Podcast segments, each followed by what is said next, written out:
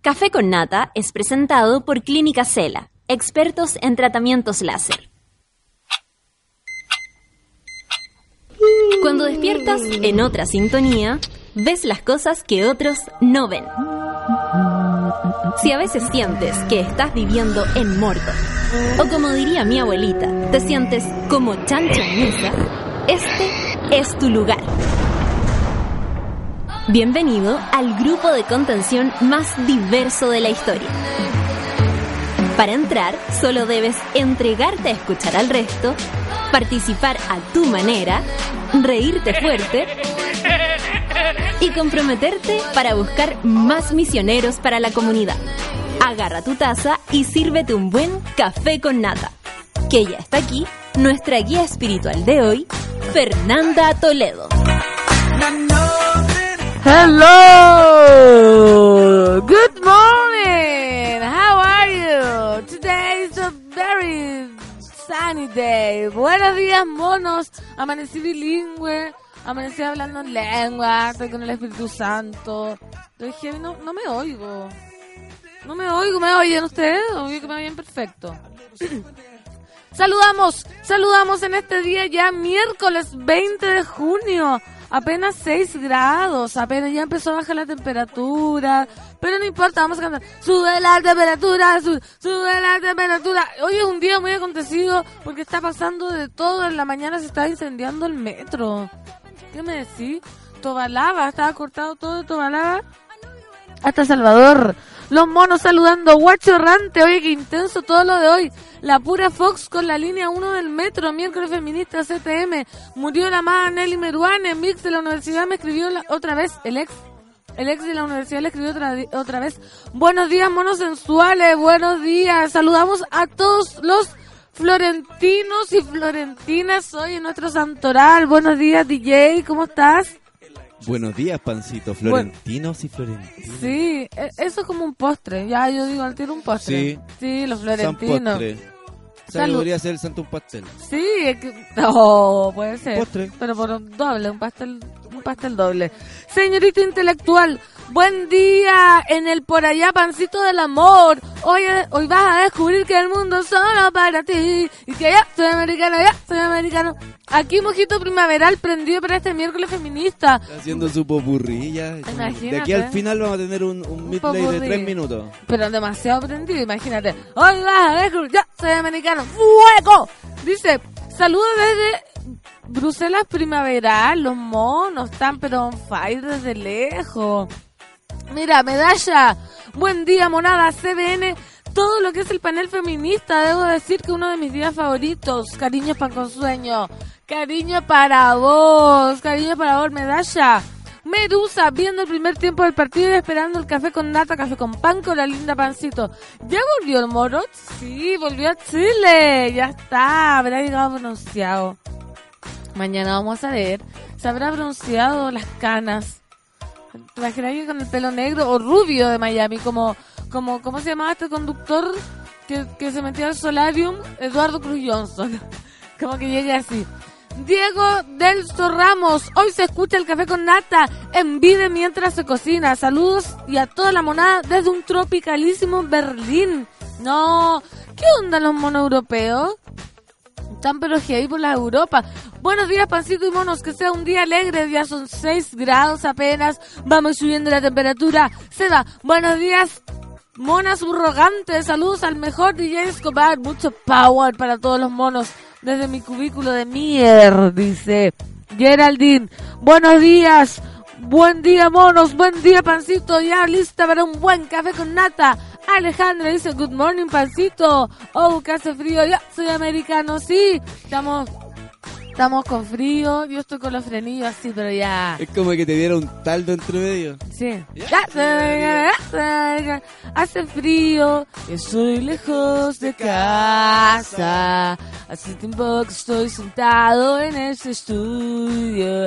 Yo me pregunto, ¿para qué sigue el Twitter? Tengo un frenillo en la lengua, ensartado, ensartado, como que se me ocurrió un fierro. Y estoy ahí, pero bueno al mal, al mal tiempo buena cara. Vamos a despertar monos ya despiertas. Chile, miércoles 20 de junio. Muevan los brazos, ciclo danza, los quiero ver. Te quiero ver, mono. Movete. Vamos con una canción de miércoles. Esto es Jason Derulo. Try me a bailar.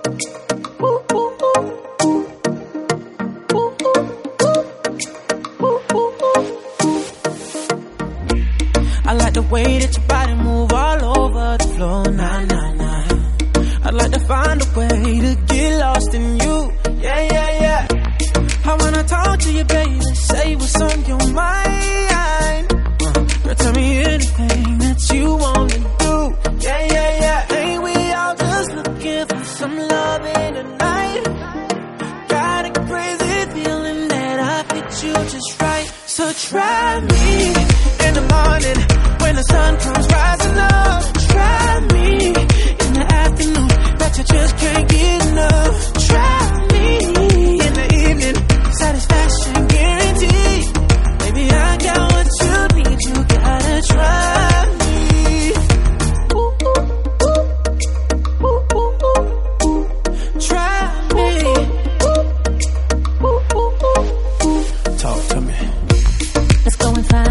and get to know each other more. Nah, nah, nah. It's all on your face. I know you like what you see. Yeah, yeah, yeah. I'm the one for you, baby, but you can take your time.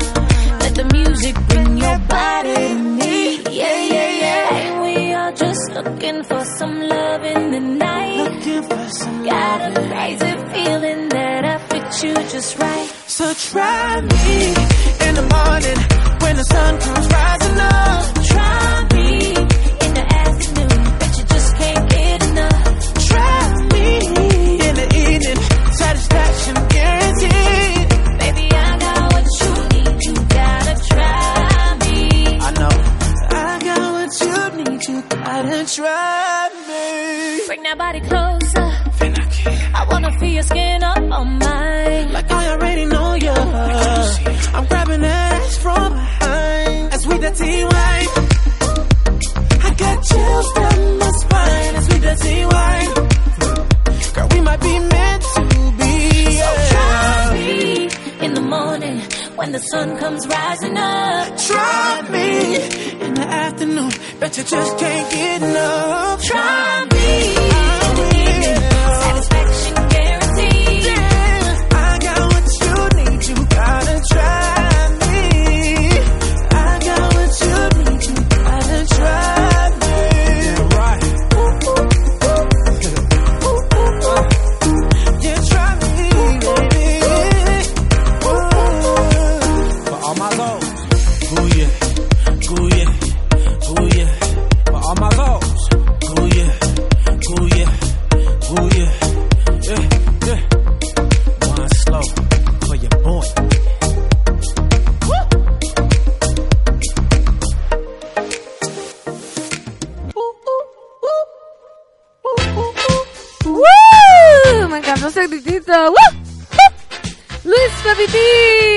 Un perrito durmiendo. Dice: Feliz mitad de semana. Alguien modifique la ley y se descansa en cinco días en vez de dos. Uy, ahí estaríamos. ¿Cómo estaríamos? O por lo menos 3x4. Sí, ¿estaríamos felices o estaríamos ya directamente acabados? No, pues 5x2 Es mucho. estaríamos de vacaciones. Estaríamos de vacaciones, estaríamos alcohólicos algunos, Y obesos. de hecho faltaríamos el primer de esos dos días porque el resto de los días fue mucho. Claro, estaríamos alcohólicos obesos porque yo no creo que alguno dice, ay, yo comería esos días eh, hacer deporte, para hacer deporte, cultivar mi mente. subir el cerro, leer. ¿Qué más? Ayudar a una fundación. Claro, Y- y los otros días trabajaría. No, mentira, mentira. Alito Lolón, buen día, monada. Ayer fue el cine demasiado contingente. Isla de perros, definición de un enemigo común, segregación y expulsión, manipulación de los medios. Está pasando, yo la vi. Muy buena. Muy buena. Un pulpo fantástico. Buenos días. Ando medio tristón por todo lo que les sucede en el mundo. Trump separando a los hijos de sus padres, sí, recordemos, o sea, no recordemos, vamos a explicarlo si alcanzamos después. Chilenos apoyando tal barbaridad. USA retirándose el Consejo de los Derechos Humanos de la ONU, sí, eso sí que lo vamos a hablar ahora. Y chilenos diciendo que Chile debería hacer lo mismo. El mundo está vuelto, sí, está pasando, lo estás escuchando. Así que tenemos que hacer resistencia. Vamos a hacer resistencia, monos. Vamos con el acontecer nacional e internacional en tu matinal favorito, Café con Nata Despierta Chile. ISP explicó los efectos y forma de transmisión de la burundanga. Ayer, luego que aparecieron denuncias de violación y asaltos vinculados con la droga, el organismo negó algunas versiones que aparecieron en redes sociales sobre una supuesta aplicación a través de la piel. Recordemos que ayer yo leí la noticia y los dos casos tenían en, en común que las chicas sentían algo pegajoso en su pelo y se lo tocaban el pelo y se supone que ahí se, se activaba la droga, como por el tacto. Entonces, el Instituto de Salud Pública salió a aclarar los efectos y forma de transmisión de la escopolamina, mejor conocida como burundanga droga que ha sido vinculada a recientes denuncias de violación y asaltos en Santiago. Desde el organismo explicaron que se trata de un alcaloide que se extrae de ciertas plantas como el helenio, chamico o el floripondio y tiene ciertas propiedades alucinógenas y estimulantes. La presentación por lo general es un polvo blanco cristalino de sabor muy amargo y provoca sedación o una amnesia anterógrada. Es decir, la persona no recuerda lo que pasó previo al uso de la sustancia cuando se consume por vía oral, por ejemplo en bebidas o en cápsulas. Agregaron Doris Dufo, jefe del subdepartamento de sustancias ilícitas, señaló que es importante señalar que la escopolamina tiene muy poca absorción por la piel, así que no sería posible someter a una persona solo con el hecho de tocarla o tocarla con un papel impregnado con la sustancia y provocarle una sedación para que un delincuente pudiese cometer algún ilícito contra esta persona me acomoda hacer los personajes con así. Oye, no te recomiendo seguir poniéndole la mano alrededor al micrófono. Eh, no, ¿por Porque se genera una cosa así. Ah, ya. Es que yo estoy actuando. Mira, mira, mira qué pasa. Ah, ya. Estoy como rapeando. Ya, esa persona. Entre 2017 y 2018, el ISP ha analizado una muestra que contenía escopolamina y la cual finalmente no era producto de la extracción de los alcaloides, sino que venía mezclado con otras drogas como ketamina y silacina, que son drogas de diseño que se utilizan con otros fines, pero que no le quita el riesgo a la preparación. Obvio que no, imagínate ketamina es para drogar los caballos. Imagínate. El instituto, el instituto afirmó que si una persona presenta una intoxicación por la droga, debe acudir inmediatamente a un centro asistencial, considerado que por vía oral una dosis tóxica es de un gramo de escopolamina. Solamente un gramo. Así que ojo al charqui. Yo ayer me subí al metro, andaba muy ojo al charqui. Como dije, no me van a tocar. No, andaba pero forrá. Dani Burdeles, amo la energía de la Fernand Toledo. Yo te amo a vos, Dani Burdeles. Diego del Ramos, yo creo que no somos pocos los que andamos por la Europa naneando gracias a la Working Holiday. Es una explicación. Haciendo enanos, po. Ah, como una amiga mía también que anda en cama allá, pero lo que te ah. decía antes me manda mensajes de audio de repente y suena de, fondo la Sí, pues una amiga también se fue de Mucama y está, ¿verdad? Dice, sí, aquí estoy súper cansada trabajando y suena... Eh, es como, pucha, trabajo dos horas y el fin de semana... Caleta, pero, pero, pero, pero de fondo... No, mi amiga que trabajaba era dos horas en un hotel cleaner, me decía, soy cleaner, mucama, y trabajaba como dos horas todos los días y los fines de semana se iba a uno a unas playas, unas islas, todo muy bien, igual que nosotros. Ah, nosotros nada que envidiarle a esa gente. Estamos acá en Santiago. aquí estamos playa. Estamos playa, perro, perro. La vacación te la hago donde vaya. Yo, yo soy la vacación. Yo soy la vacación. Repitan, yo soy la vacación. Yo soy la vacación. Yo soy la vacación. Bloqueado, dice Pancito. El mundo está vuelto. Solo el café con nata me da esperanzas. Aguante mono. El mundo está vuelto porque Estados Unidos confirma su retiro del Consejo de Derechos Humanos de la ONU. La situación se da luego de que la ONU emplazara al gobierno de Trump para que deje de separar a los niños inmigrantes de sus familias. Eso también lo voy a leer después. Estados Unidos confirmó su retiro del Consejo de Derechos Humanos de la Organización de las Naciones Unidas, ONU, tras las fuertes críticas que enfrenta la administración de Trump por la separación de padres e hijos que ingresan ilegalmente al país. El anuncio fue realizado por la representante estadounidense Nikki Haley, quien calificó esta instancia como un nido de motivaciones políticas. Tomamos este paso porque nuestro compromiso no nos permite seguir siendo parte de una organización hipócrita y centrada en sí misma que hace una burla de los derechos humanos, expresó. El secretario general de la ONU, Antonio Guterres, lamentó la decisión diciendo que hubiera preferido mucho que Estados Unidos permaneciera en el Consejo. La arquitectura de derechos humanos de la ONU juega un papel muy importante en la promoción y protección de los derechos humanos en todo el mundo. Dijo en un comunicado, se trata de una medida inédita, de un ser humano inédito, podríamos agregar.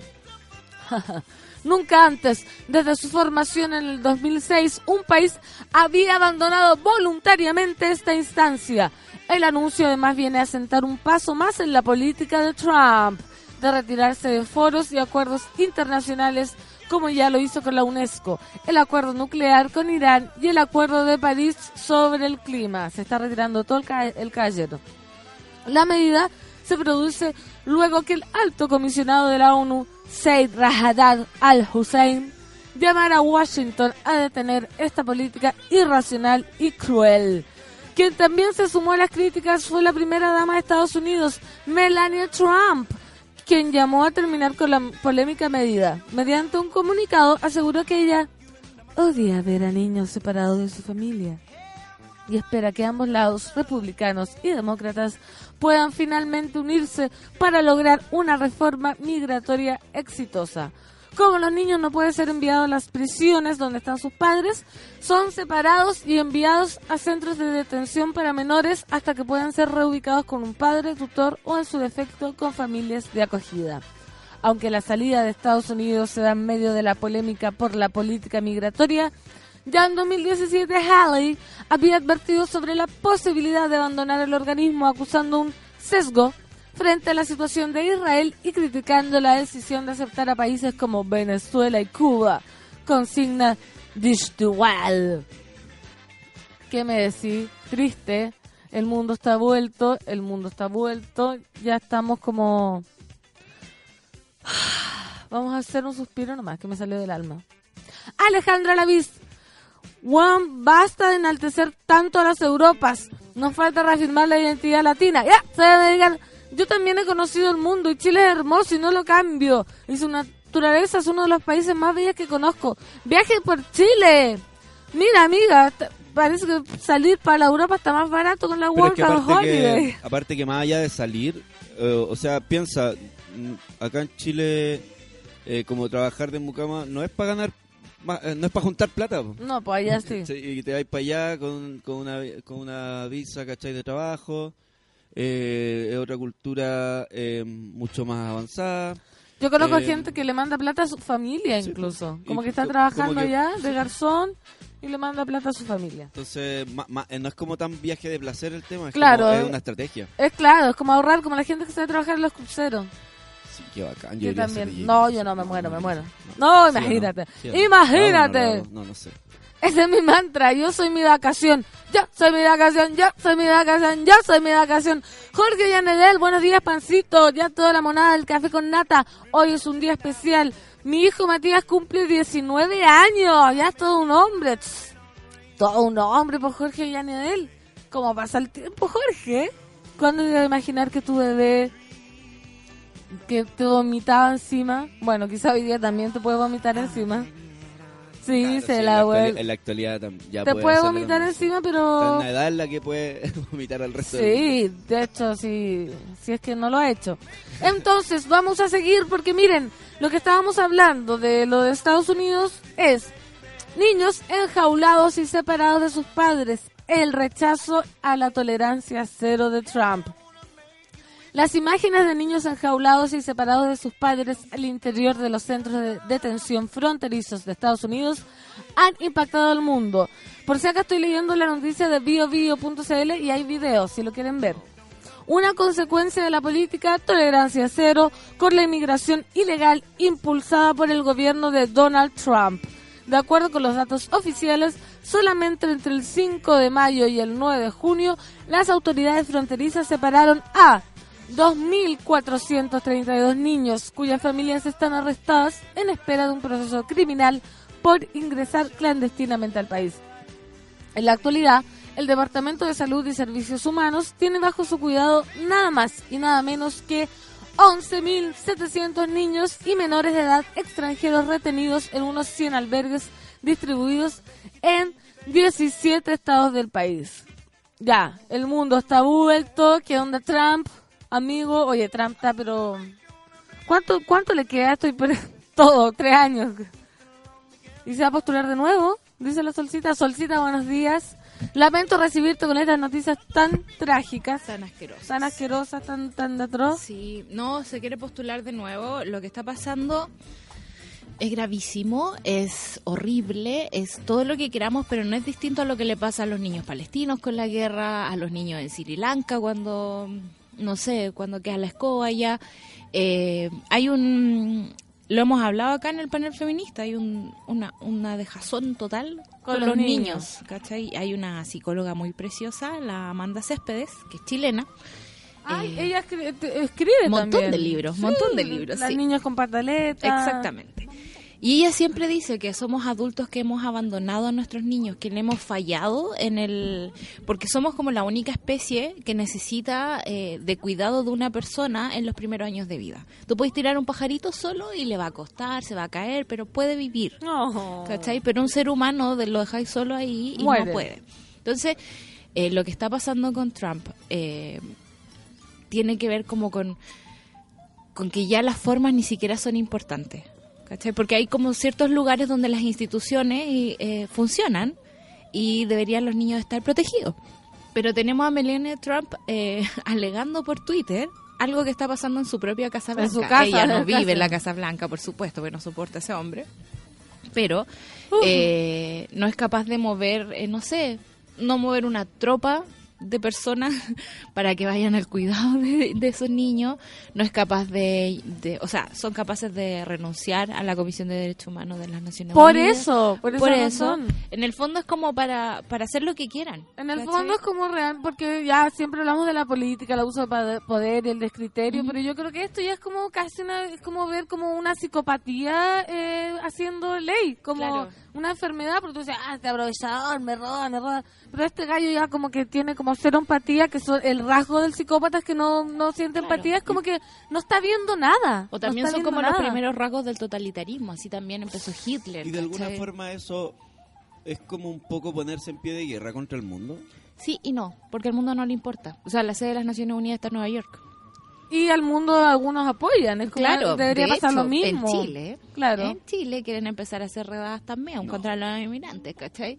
Y es como vamos vamos metiendo gente a las cárceles y sabemos que la situación de las cárceles Está no es una también es una situación de derechos humanos. O sea, yo he escuchado gente que diga, yo los mato a todos estos huevones, así.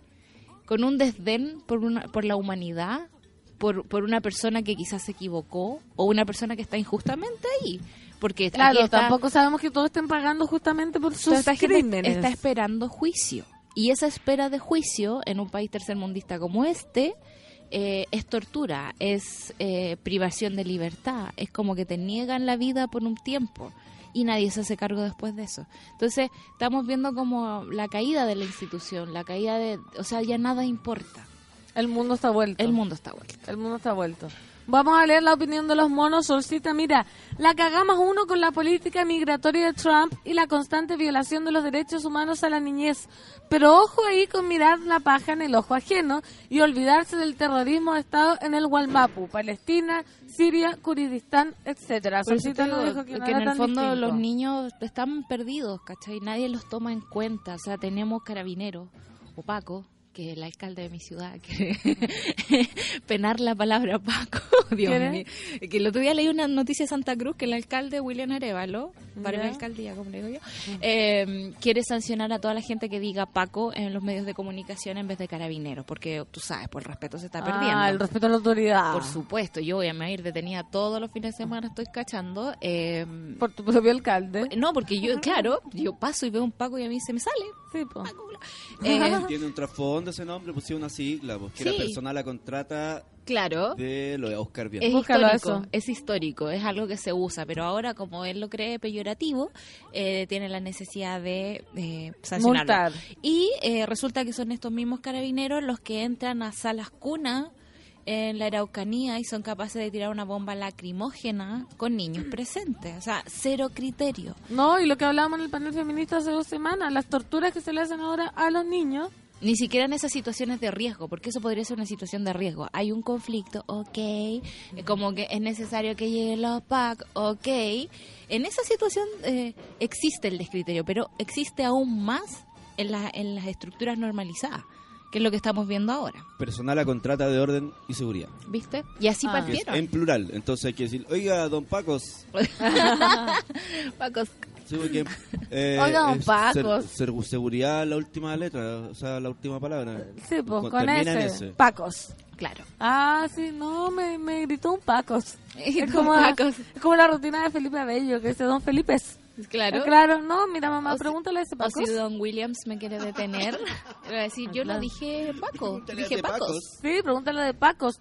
Oye, 9 con 31, quiero eh, dar una noticia que está pero fresquísima y tristísima, porque muere actriz chilena Nelly Meruane a los 90 años. La vemos acá, todos recordamos a Nelly Meruane, por supuesto.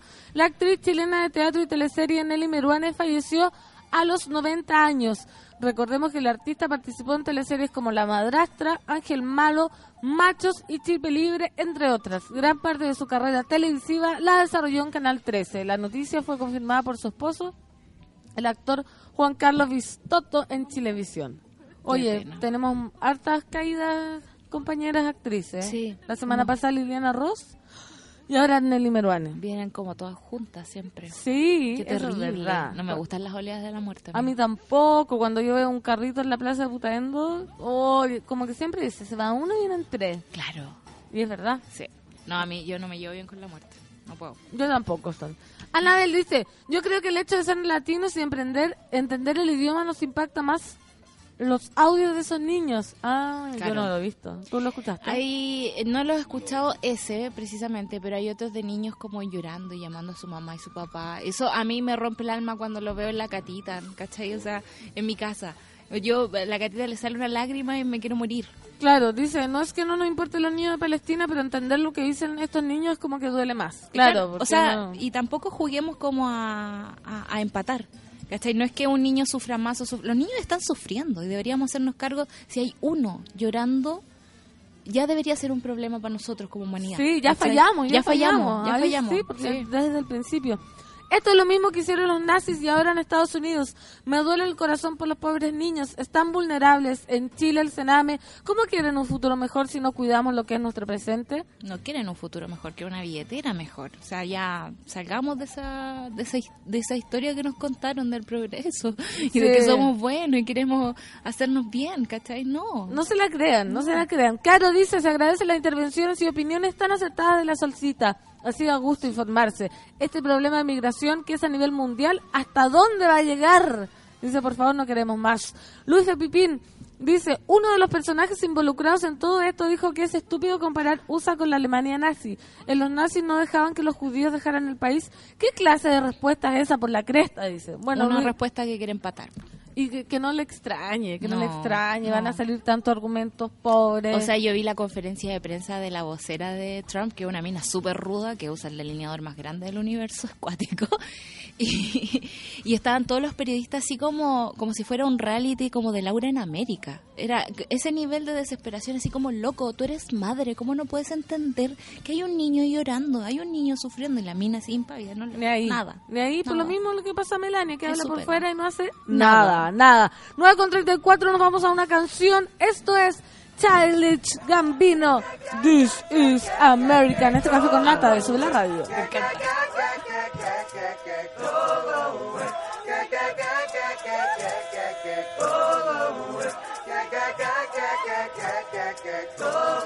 We just wanna party, party just you. We just wanna money,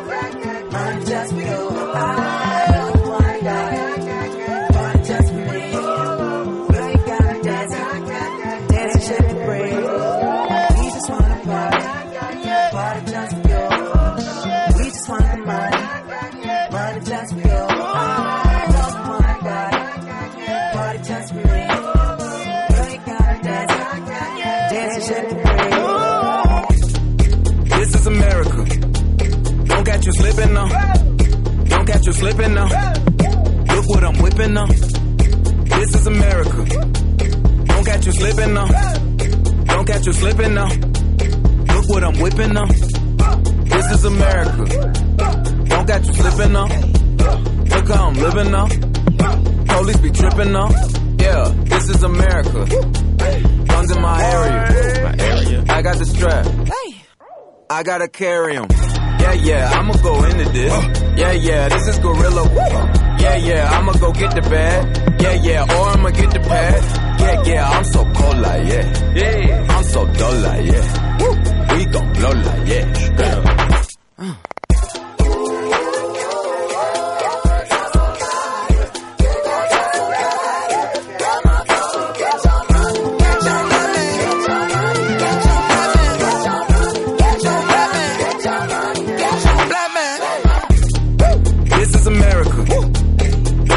slipping now.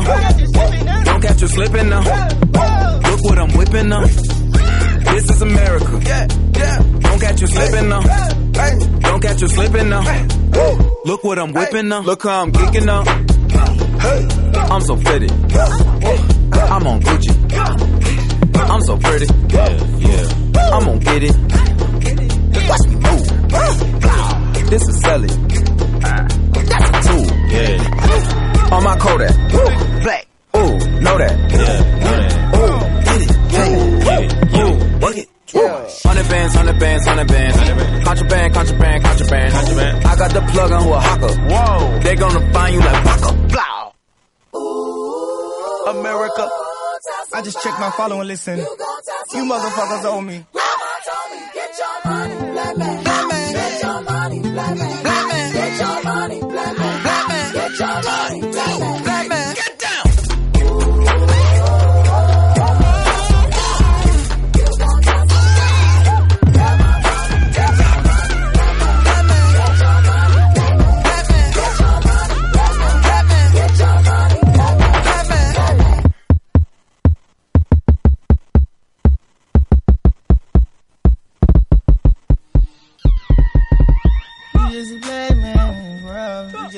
Cold. Hey, just a black man this world. A is.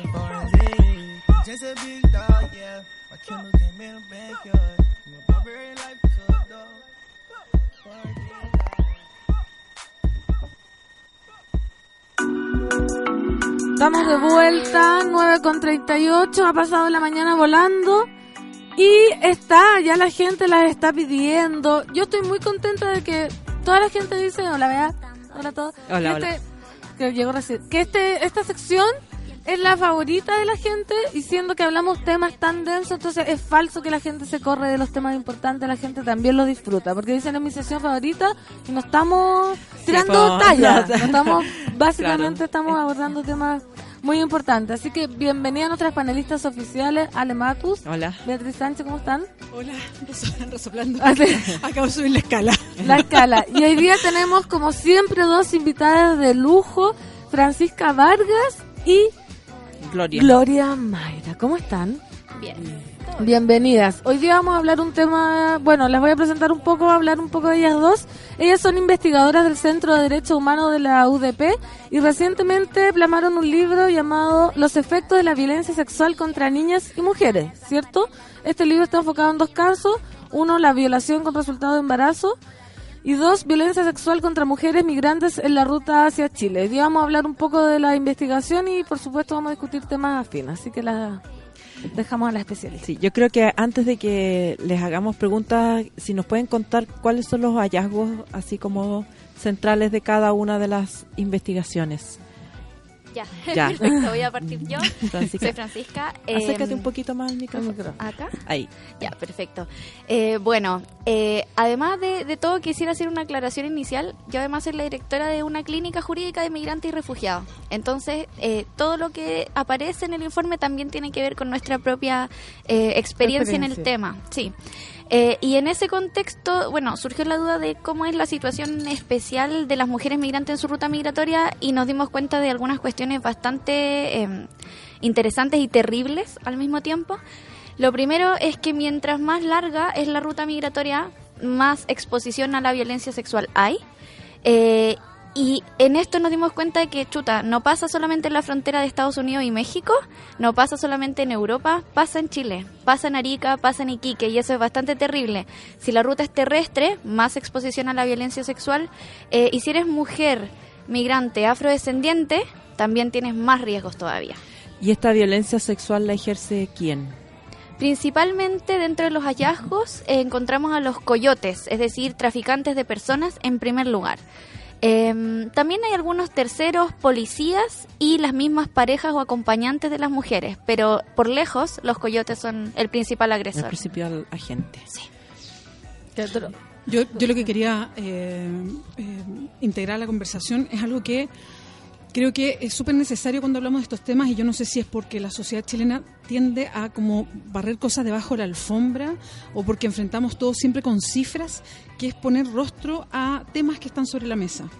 Cuando hablamos de, por ejemplo, violencia sexual con resultado de embarazo, que tiene que ver con una causal de aborto, por ejemplo, es como una cifra. Yo me acuerdo que había una discusión de, pero a ver, ¿cuántas mujeres al año pasa esto? Así como minimizando la discusión.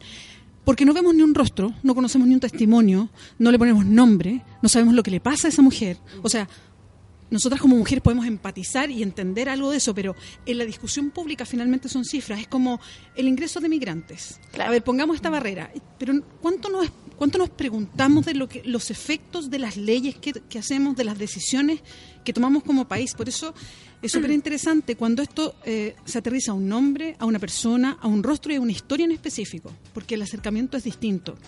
Y yo sé, y no es que quiera poner como una cosa más morbosa aquí, pero a mí me gustaría conocer un poco más de esas historias. ¿Qué le pasa a esas mujeres? Eh, ¿qué, les queda después? ¿Cuáles son los costos, los traumas, los efectos de pasar por estas situaciones cuando son migrantes y quieren entrar a un país? Y en los casos de violencia sexual que termina, por ejemplo, con un embarazo.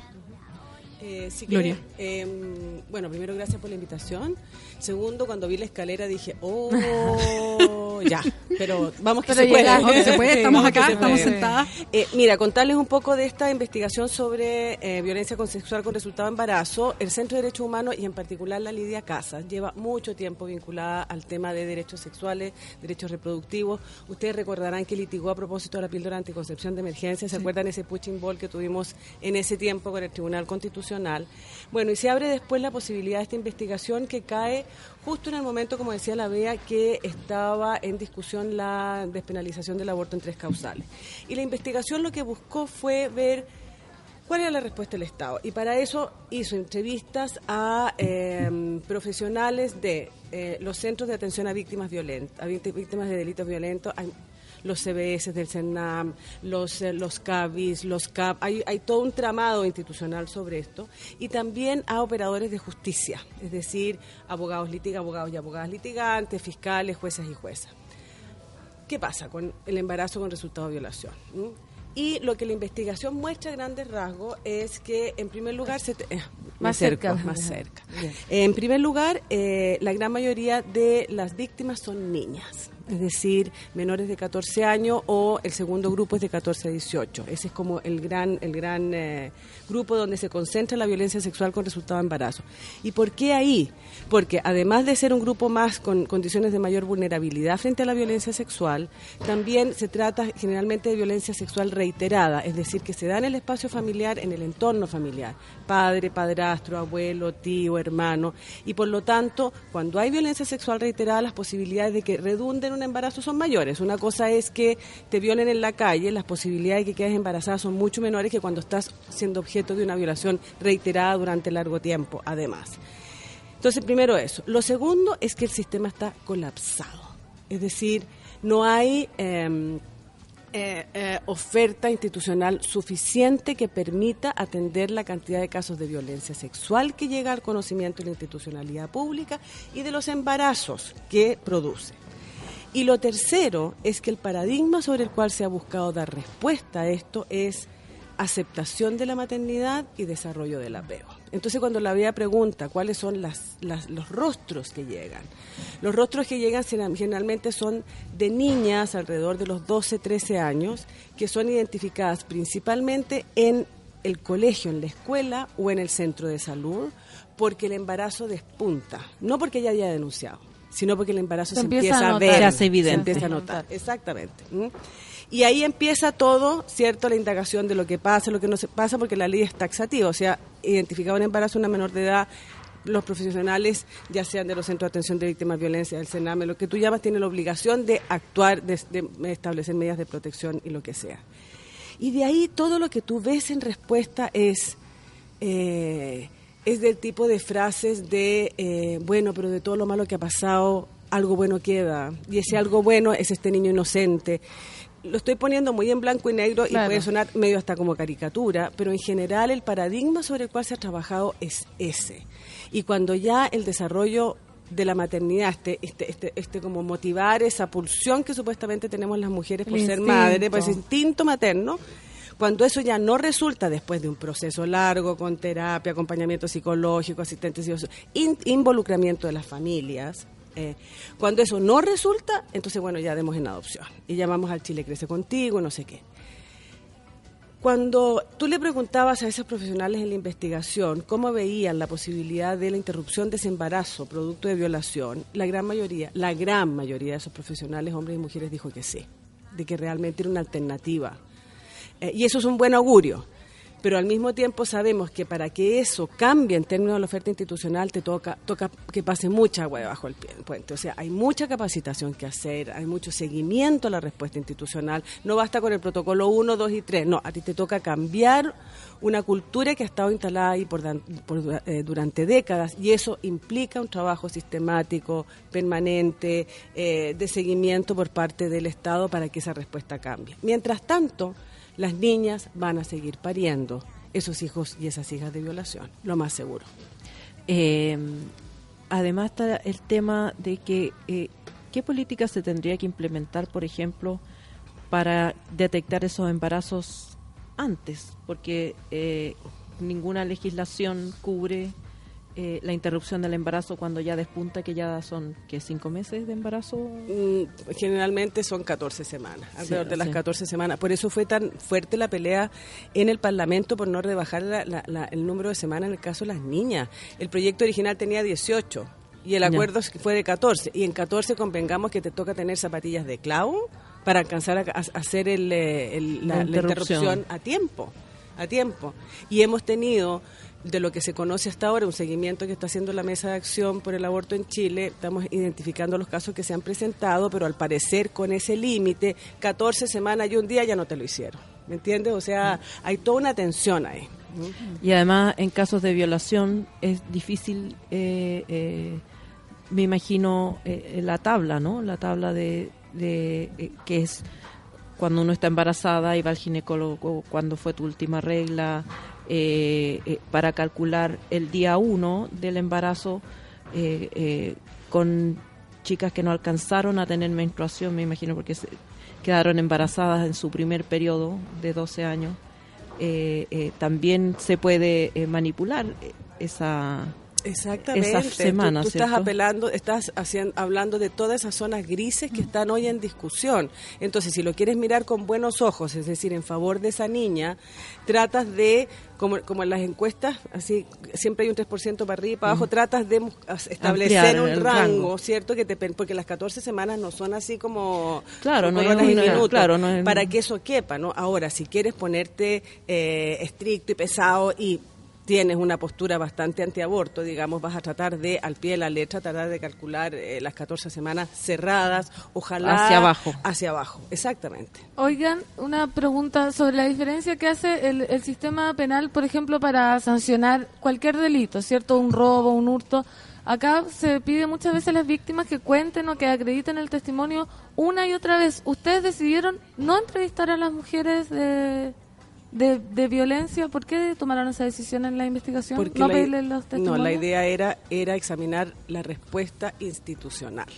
Claro.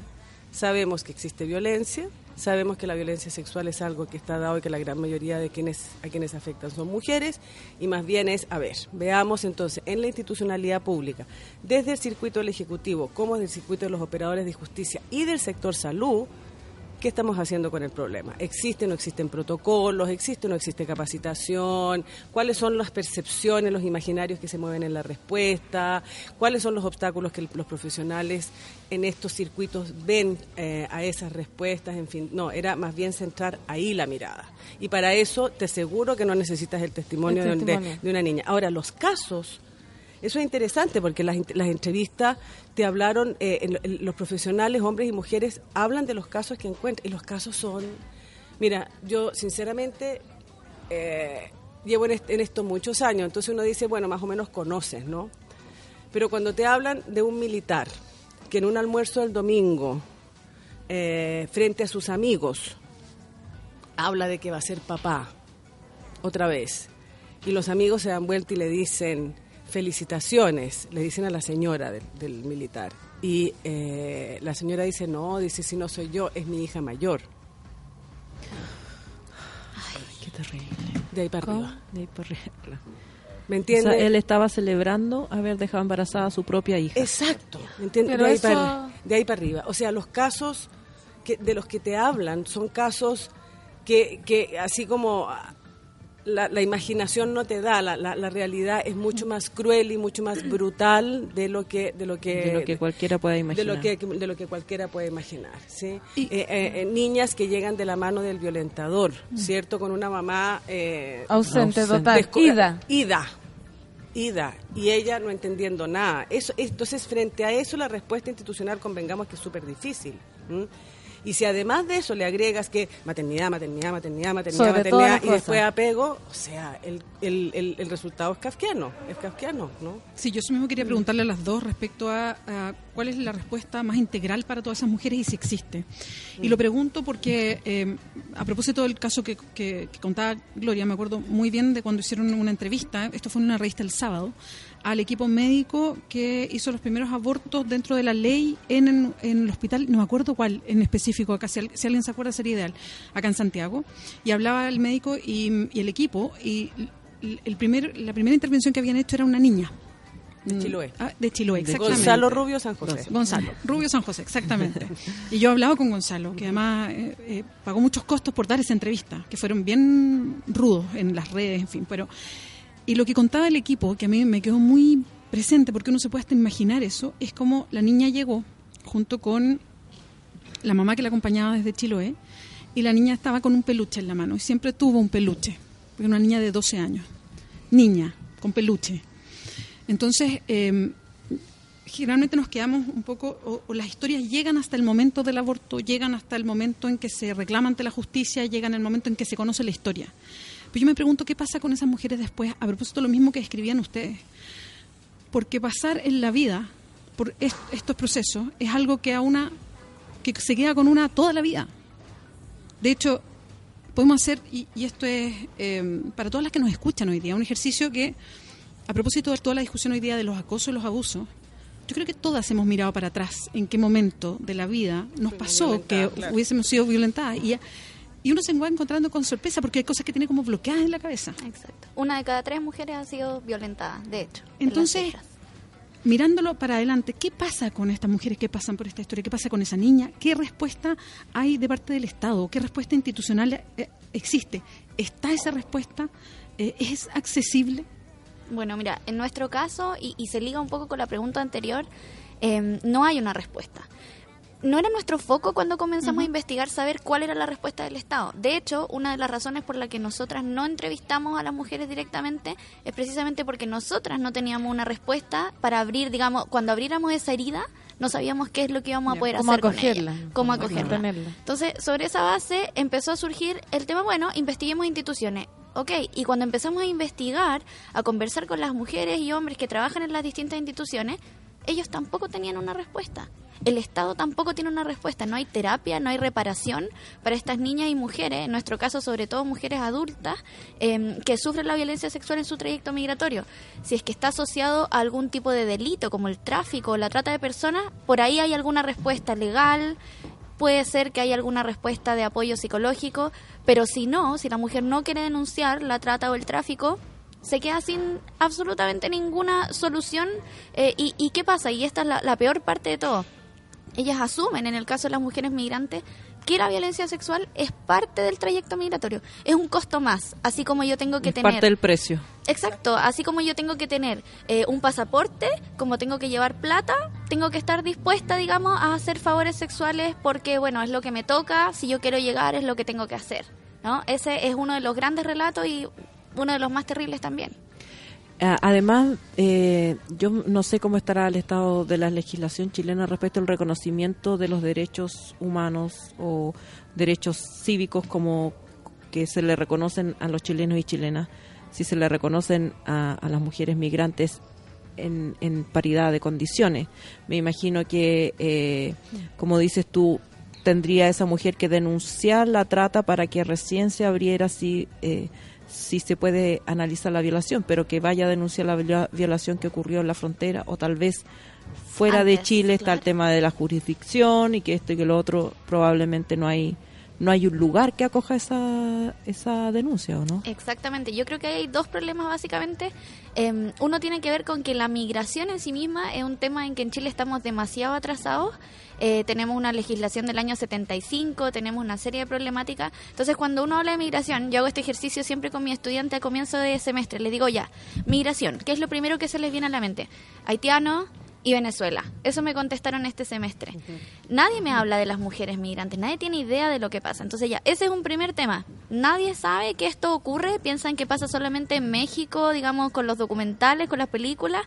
Eh, entonces ya tenemos, estamos un punto por debajo. Y luego de eso, eh, cuando hablamos del tema, nadie sabe dónde ir, no hay ninguna forma de, de llevar a cabo una denuncia, porque si tú vas, eh, por ejemplo, al, qué sé yo, eh, a un centro de la mujer, en principio la primera respuesta es que tiene que ser violencia intrafamiliar. Esa es la primera respuesta que nos dieron a nosotras. Pero si es el coyote, entonces ¿qué hago? Ah, tráfico trata. Es que si no me siento capaz de denunciar, si no quiero contar toda mi historia, entonces ¿qué hago? Me quedo ahí, lo asumo. Ese es el punto. Claro, eh, lo paso a- a- al propio costo de- de la persona. Y cuando se trata de las parejas y llegan con esas parejas a instalarse a Chile, eh, eh, me imagino que también no van a denunciar a, sus propias parejas o las personas que, que las vienen acompañando. No, eso también está en el estudio, es bastante terrible porque surgieron ahí algunos relatos de mujeres que no denuncian a sus parejas porque dependen migratoriamente de esas parejas.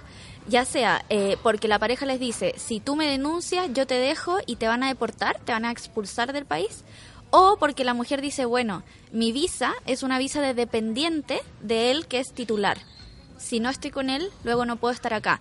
Eh, ahí hay falta de información, porque hay muchas alternativas. Eh, con toda la legislación mala que tenemos, siguen habiendo muchas alternativas eh, y un poco a eso, eh, en parte, el, el estudio quería apuntar. Decir, bueno, las instituciones, un primer paso que pueden hacer si no tienen acceso a terapia es dar la información a la mujer. Usted puede ser titular de su propia visa. A usted no la van a expulsar porque usted no tenga un trabajo. Eso no pasa. Eso no pasa hoy. Oigan, una pregunta, ¿qué pasa o qué pasaba antes con la violencia sexual antes de la ley de aborto tres causales? Ahora esto cambia, ahora hay una posibilidad, quizás no ahora o en un año más, de que se le dé una respuesta a todo este tipo de violencia. Sí, y agrega, como han habido cambios legislativos tanto en el, en el tema del aborto tres causales y también cambio legislativo respecto de las normas de inmigración, eh, si las dos pueden responder cómo estas normas agravan o favorecen o queda igual la situación que investigaron. En el caso de el, eh, la violencia sexual con resultado de embarazo, evidentemente eh, la, la ley tres causales da una nueva alternativa. Porque antes, como decía yo, era maternidad, maternidad, maternidad, maternidad, maternidad, maternidad o adopción. Eh, quiero ligarlo con la pregunta que hacía que hacía la Bea respecto a la respuesta. En general, de parte de la institucionalidad pública, tú tienes una respuesta tienes, a ver, tienes una respuesta que está dada por una atención biopsicosocial que se llama, ¿no? Que en general la mayoría de los centros que trabajan con víctimas de delitos violentos lo tienen. Entonces tienes una orientación legal, pero además hay procesos terapéuticos de por medio, de resignificación de los hechos de violencia, que generalmente eh, no están adscritos a lo, a lo que dure el proceso judicial, pero, pero, pero tiene mucha conexión con este. Ahora, el punto es que están completamente desencontrados. A ver, cuando yo trabajo con una víctima de violencia sexual, niña, joven o, o mujer, el punto es de construir la culpa, es decir, lo que te pasó no es culpa tuya. La- el- o sea, ¿Me entiendes? Lo que Es- decía ella, no, se lo no es parte de. no es No parte, de, no es parte de, o sea, no es porque tú estabas en la casa, no es porque es tu papá y tenías que aceptarlo, no es porque ibas por la falda corta, o sea, aquí la responsabilidad es del agresor, no es tuya, ¿ya? Entonces, en la resignificación de derecho tú trabajas mucho eso, ok. Llegas al aparato de justicia. ¿Y qué pasa en el aparato de justicia? Demuéstreme que usted no fue la culpable. Entonces hay una coalición muy fuerte entre lo que son las propuestas de, la justicia hoy y de, lo- de, la, de, de- de la atención para la reparación que llaman, que está lejos de ser una reparación porque debería ser muchito- muchísimo más integral, pero digamos que como intención. Entonces muchas veces la atención a las víctimas se limita a fortalecerlas para que puedan enfrentar el proceso penal. Imagínate lo, lo, lo, lo, Lo- precario. lo precario de lo que estoy hablando. Ahora, dentro de esa precariedad, yo diría que los equipos con los que te encuentras en la investigación son, lo- son equipos que trabajan con mucha mística. No es que no es que realmente sientan que esto es un problema menor, pero sus posibilidades en términos de capacidades De instaladas, reparación. instaladas eh, y las posibilidades de reparación que estén eh, desligadas del proceso del proceso judicial eh, no están no están colocadas por lo tanto la respuesta sigue siendo mala, pues sigue siendo precaria, sigue siendo limitada respecto de lo que necesita una persona que ha pasado por hechos de este, de este, de esta naturaleza. Y, y un poco como diciendo lo de la vida, cuando uno revisa la propia historia, claro, porque estamos hablando de casos como muy límites, ¿no? Que uno los ve por allá, pero en general respecto a la propia violencia sexual que nosotras hemos sido objeto, convengamos que nos ha tocado pararnos sola a ver cómo seguimos caminando, ¿no? Porque bueno, formamos No, parte del paquete, claro, somos no. mujeres, o sea, un Claro, poco somos migrantes, ah, somos mujeres, te ¿sabes? toca. Es lo que yo tengo dos Dime hijas, ya con mi- eso. la- mi- a mis hijas fue de eh, ustedes son libres, hagan su vida, ojo, pero ojo piojo que esto, que ojo piojo que ojo. ¿Me, me entiendes? Hay una socialización en función de tratar de que no te pase, sabiendo que igual eh, que igual te va a pasar. El trabajo en torno a la ley y la instalación de estas capacidades ahora en estos centros, en, el- en salud y en el propio aparato de justicia, hace que el, la posibilidad de interrumpir el embarazo entre como una prestación legitimada, digamos, y eso te, te permite modificar eh, los modelos de atención. Pero como decía hace un rato, va a pasar tiempo, Tiempo, claro. tiempo para que eso haga carne, ¿cierto? Para que eso se instale como algo legítimo, como algo... eh, cotidiano dentro de la respuesta de la institucionalidad Como algo no juzgable. no juzgable O Y sea, de ahí- partida la víctima también puede tener miedo a acceder a esa posibilidad. Obvio, y además que sabes qué? que mucha, también la investigación muestra que cuando desde los, desde los equipos empezaban, ella decía, bueno, pero ¿y qué pasa con el aborto? No, aquí no se puede, es ilegal, no tenemos nada que decirle. Lo que pasaba era que generalmente esa niña o esa joven desaparecía del sistema. Porque buscaba sola. formas de interrumpir ese embarazo por otro lado. Salir del sistema significa que te quedas fuera de la reparación. ¿Me entiendes? Entonces también y que te arriesgas a, al- otra- a la clandestinidad y después que te maltraten presa. cuando llegas Exactamente. a la- a entonces es, es un mundo es un mundo donde no hay luces para las para, para, Para quienes, las han- quienes víctimas, han sido sí. víctimas han sido víctimas de violencia sexual Oigan, Sí. chiquillas, está interesante el tema, pero son Vamos. las, vamos a ir a una canción y después vamos a plantear otras preguntas que están haciendo acá por Twitter y las que Y tenemos. falta la Fran que cuente cómo acá la ley migratoria. A la vuelta les A la cuento. vuelta. A la vuelta, a la a vuelta. la vuelta. Quedamos. Chan. Esto es Bomba Estéreo Flower Power en este café con nata. Come on, girls. Come on, girls. Come on, girls. Escucha esta canción que no es un reggaetón ni está hecha para mover el culo. Si capte tu atención, pues esa es mi intención. Lo que vengo a decir es duro. Ya hace mucho tiempo que callo lo que pienso, que digo lo que siento, que me muero en silencio. Es hora de gritar y ponerme a cantar y deja de decir lo siento. Abre tu corazón y muéstrame tus sentimientos. No te estoy pidiendo nada que yo no merezco. Soy un ser vulnerable pero libre como el viento, lleno de energía, poderoso en pensamiento. Es lo que siento yo. Es lo que siento yo. La huepa, huepa, eh. Yo voy a florecer y no desaparece. La huepa, huepa, eh. Como te enseñaron en la calle. La huepa, huepa, eh. Yo voy a florecer y no desaparece. La huepa, huepa, eh. Como te enseñaron en la calle. Ya saqué mi conclusión porque hice esta canción para todas las que lastima el corazón y nos hace un daño tan profundo. Ya hace mucho tiempo callamos lo que pienso, decimos lo que siento, morimos en silencio. Es hora de gritar, ponernos a cantar y dejar de decir lo siento.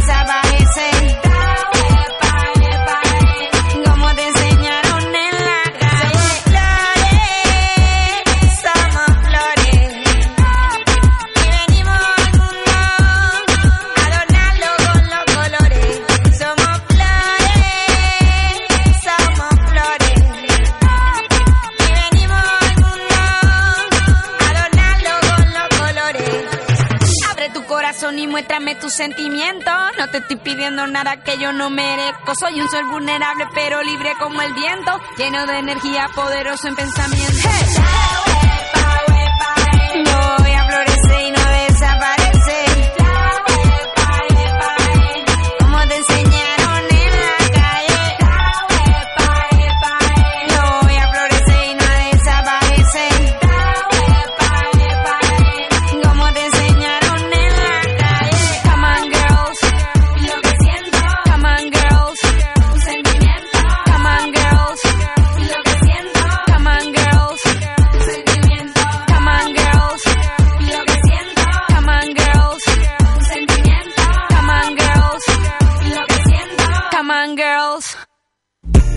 Café con Nata, una pausa y ya regresamos.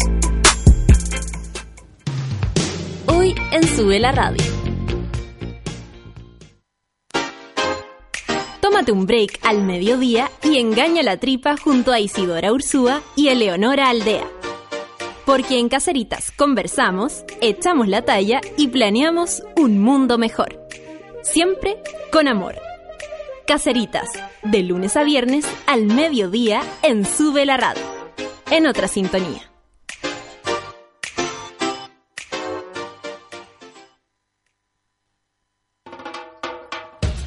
Todos tenemos un lado poco OCDE y en No es nada feria saben perfecto cómo explotarlo. Actualidad, humor, música y espíritu de señora. A las 3 de la tarde por Sube la Radio.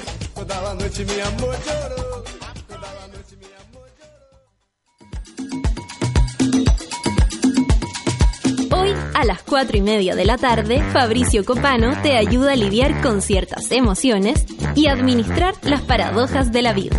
Escucha FOMO, Fear of Missing Out, solo por Sube la Radio.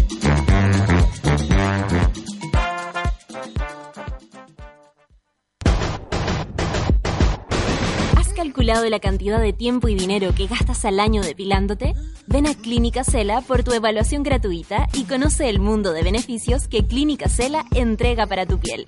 www.cela.cl Clínica Cela, 12 años de experiencia en tratamientos láser.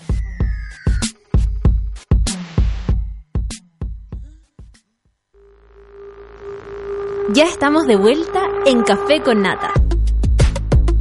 ¿Aún no conoces la tecnología que permite que te depiles una vez cada seis semanas renovando tu piel, obteniendo una piel saludable y exquisitamente suave? Ingresa a www.cela.cl y conoce los beneficios exclusivos del láser Alexandrita que Clínica Cela tiene para ti. Estamos de vuelta. Voy a leer a, algunos Twitter para que vean que la, eso digo, que la gente nos escucha. A pesar de hablemos lo que hablemos, la gente está enterándose que es lo más importante, dice. Hice mi tesis hace varios años en migración sur en mujeres. En ese momento los procesos migratorios de mujeres eran por condiciones políticas y laborales. Dani Burdeles dice, con el corazón apretado después de esa historia, pero necesitamos saberlo para seguir alzando la voz. Es lo que estábamos hablando en comerciales, que es lo único que nos queda. O sea, lo que nos queda por el momento. Lo que nos queda por el momento Sí, para, para seguir para avanzando. que- juntar fuerzas para cambiar las cosas. Dice, se me aprieta el pecho de angustia con la historia.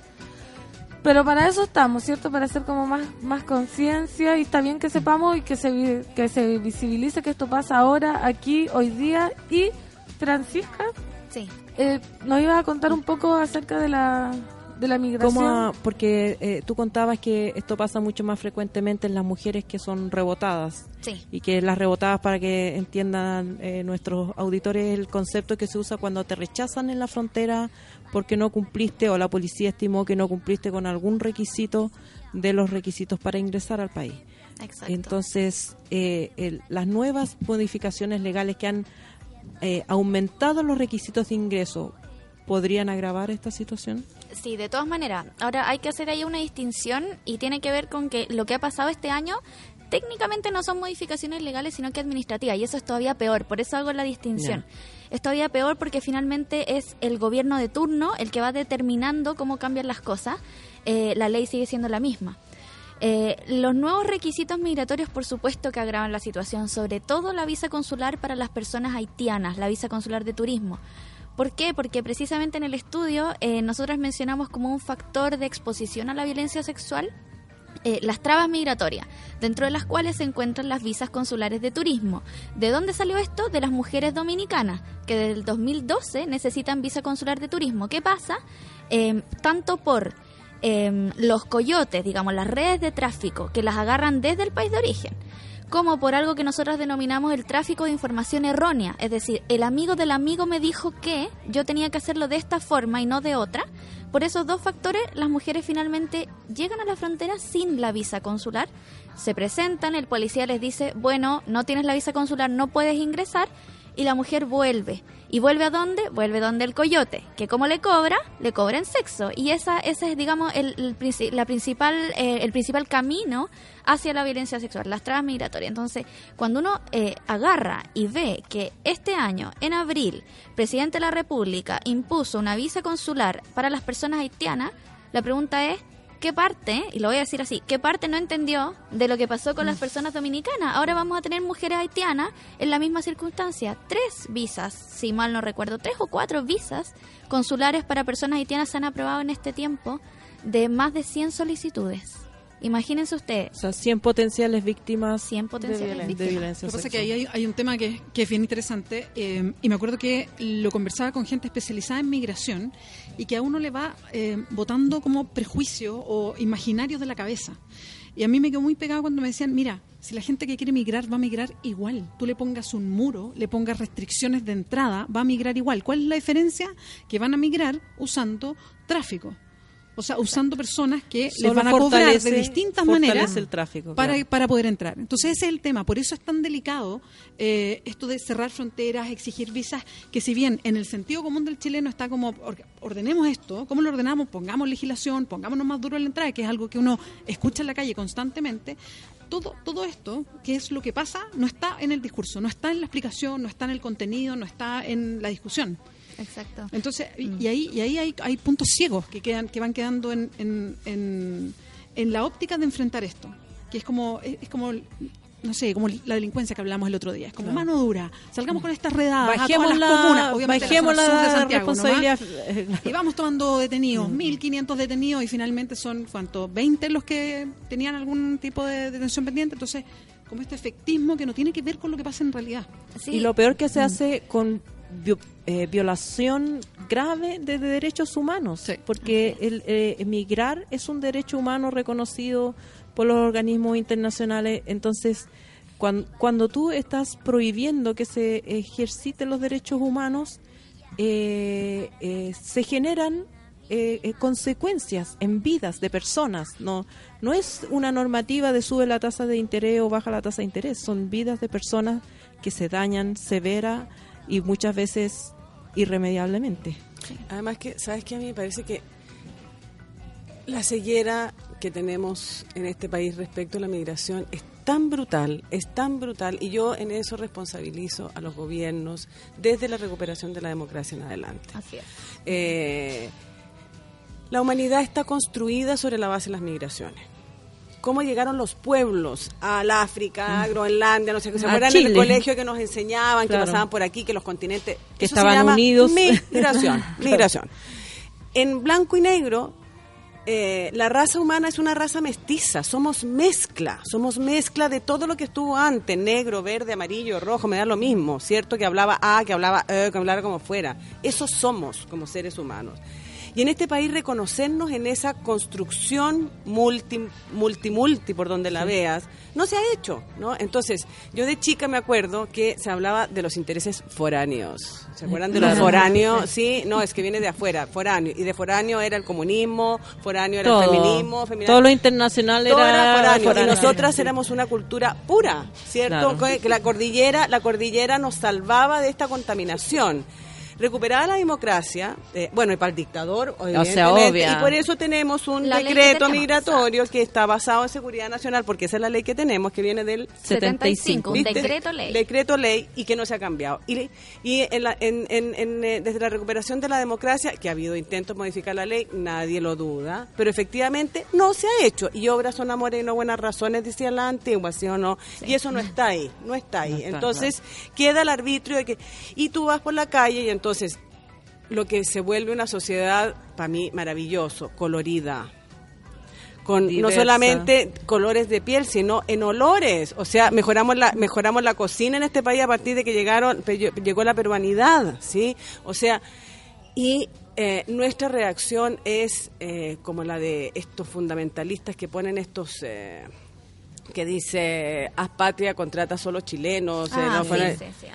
¿Dónde Claro. está la política pública que ha Integradora. y, es- y resignificado Sí, la, claro. la migración como un, como un valor y no como una como un como un eh, y eso que estoy hablando es sucede por supuesto no solamente sucede así vienen los europeos Vienen los europeos como están entonces los fundamentalistas europeos dicen eh, Europa se muere perdón Europa no se muere. Lo que pasa es que no les gusta del color que está adquiriendo Europa. Claro, es lo que pasaba, lo que hablábamos la semana pasada, creo que hablamos con eso de los niños que si comete un, un crimen un niño de la periferia no es lo mismo que cometa el crimen el mismo niño en las Condes. Pasa lo mismo con los migrantes. Con esto Hay esa diferencia, esa brecha como de raza, de dónde viene, por dónde cruza o en el norte de Chile. eh, Esto O- que decimos, esta canción que, que, que, tú dices, la canción era eh, Los inmigrantes son peligrosos, pero que ojalá, ¿por qué no llegaron más alemanes? ¿Por qué, Claro. no, ¿por qué no nos conquistaron los ingleses? Me acuerdo que se decía en mis tiempos,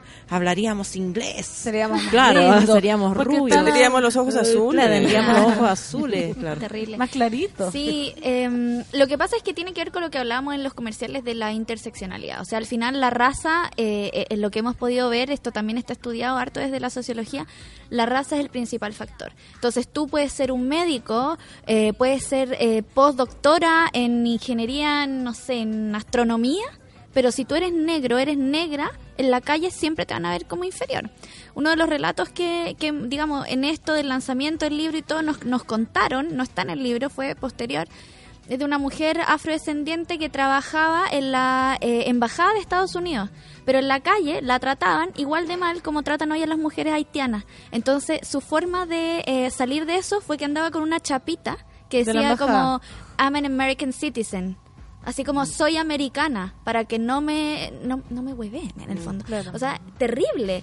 Eh, entonces la raza, claro, marca marca toda esta situación. Y yo quería aprovechar a dar como un, un tip, aprovechando que hoy, 20 eh, de junio, es el Día Internacional de las Personas Refugiadas, las personas que huyen eh, de su país a causa de la violencia, de la guerra, de la persecución.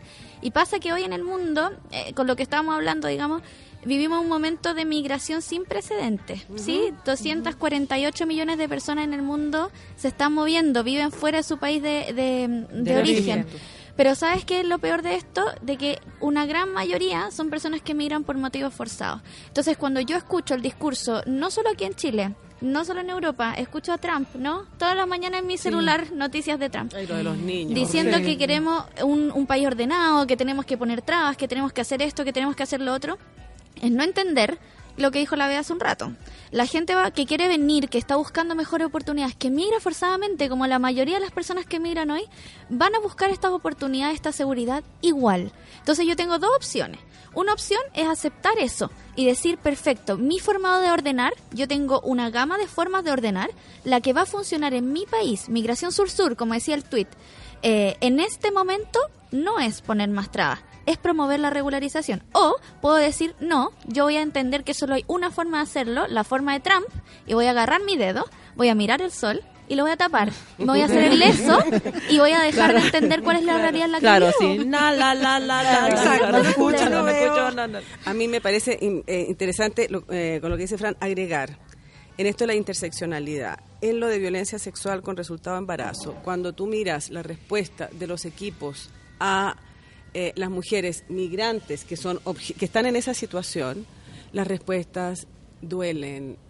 eh, no sabe que tenemos un problema para atender a la gente que viene de Perú y Bolivia. Porque es que en esas sociedades, eh, ellas están acostumbradas a esto.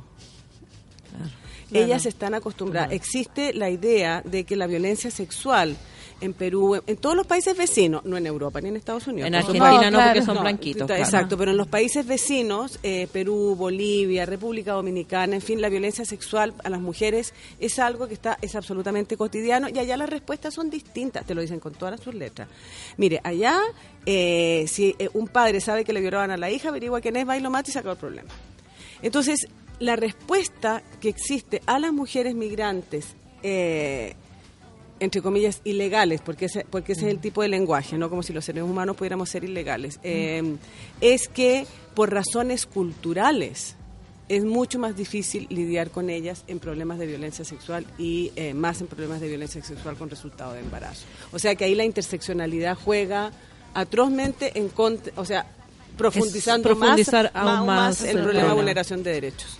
Yo quería preguntar, lo tocamos en algún momento, eh, y no sé si porque nos estamos acercando ya al, al fin del, panel, no, pero, pero como para quedar como con otra, con, con ciertas ideas eh, en la cabeza que pueden ser un poquito más esperanzadoras, y eso Ay, es lo que sí. quiero preguntar.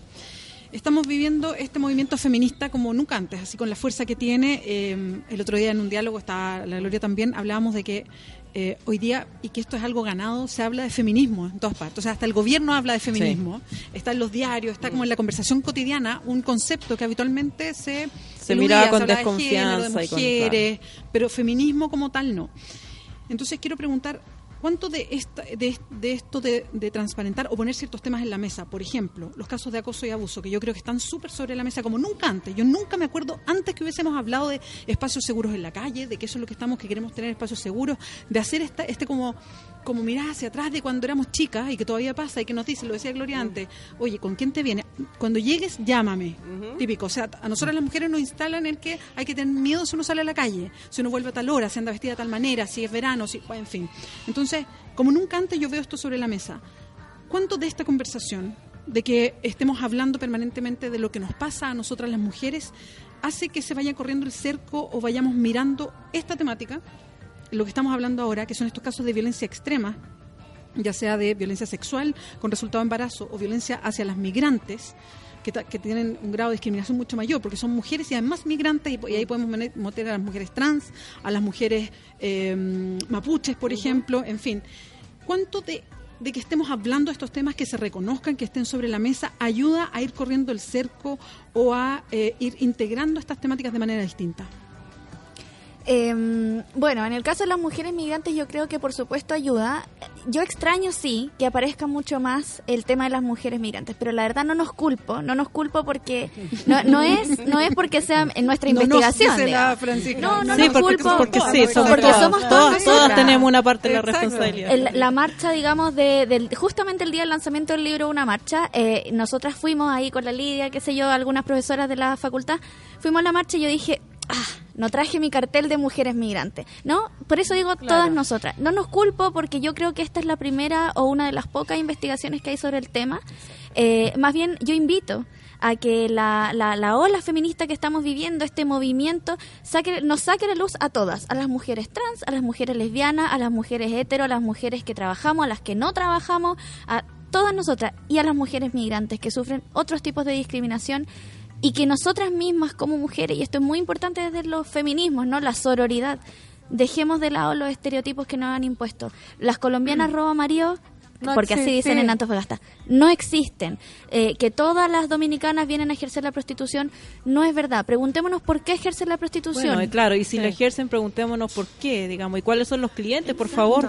O sea, perdón. con el cliente, o no en sea, ella. claro. Aprovechemos este movimiento, y esto es lo, lo último que iba a decir, digamos, aprovechemos este movimiento para que nuestras compañeras, mujeres migrantes que lo han dejado todo por un lugar mejor en el fondo, eh, también tengan visibilidad.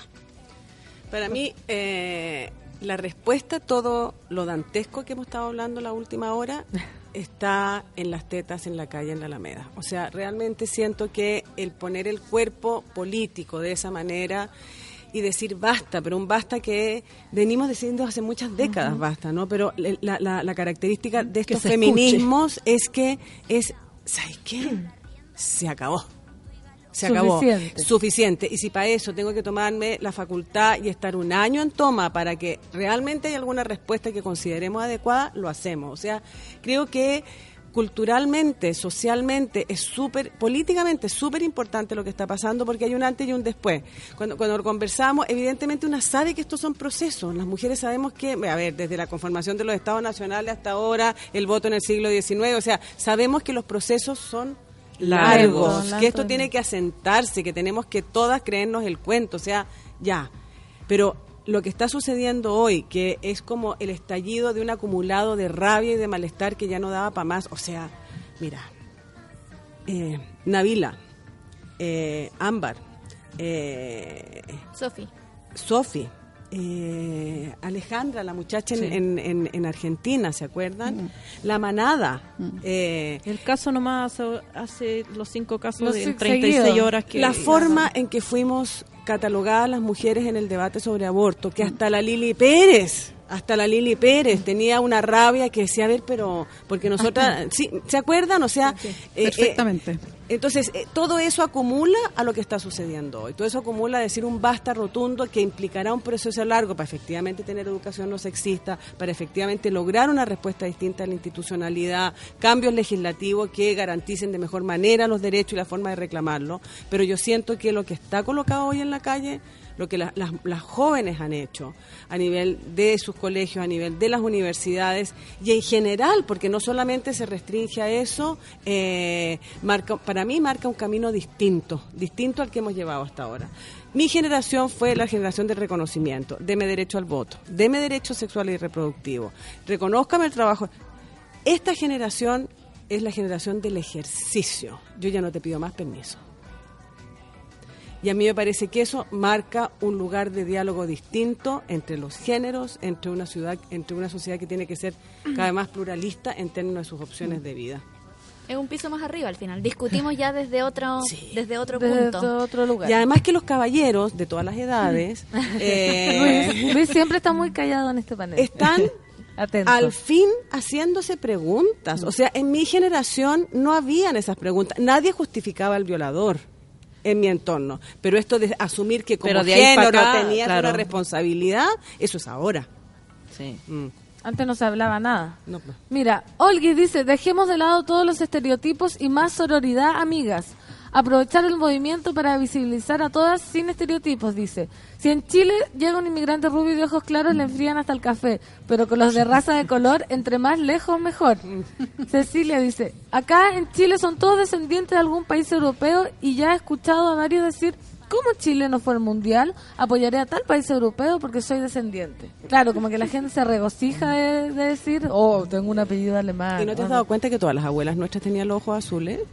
Claro, no, ¿De no cuando naciste, en los tres Sí. primeros meses también tenía los ojos azules. Pero toda mi, abuela, te apuesto que tu abuela Sí. también tenía los ojos Sí, azules, ¿no? Pero igual nació mecha, mecha de clavo. Oigan, chiquillas, muchas gracias. Nos vamos con un mensaje de esperanza entonces, porque yo en los comerciales eh, dijo Gloria que el- la ola feminista servía. Entonces yo creo que lo más importante es lo que decimos siempre, estos temas son difíciles, pareciera no haber respuesta, porque por lo pronto tú misma dijiste no la hay como una cosa, una solución.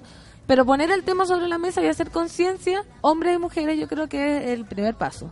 ¿Estamos de acuerdo con eso? Yo creo.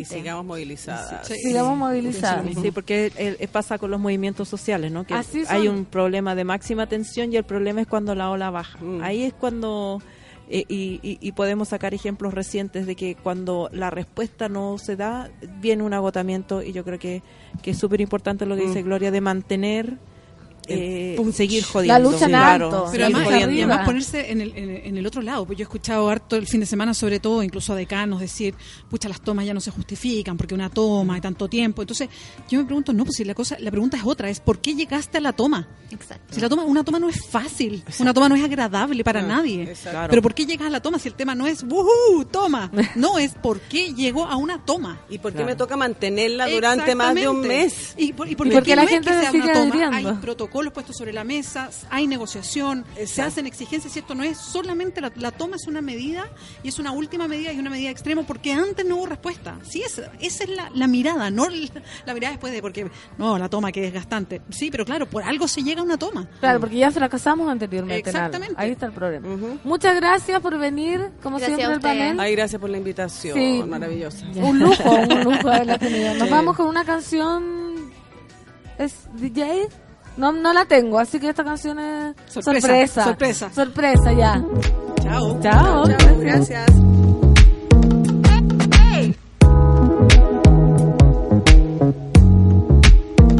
Contaminación y tontera, la incineración de tu bandera. No es para tomar una extranjera, creíste que te encontraste y no era.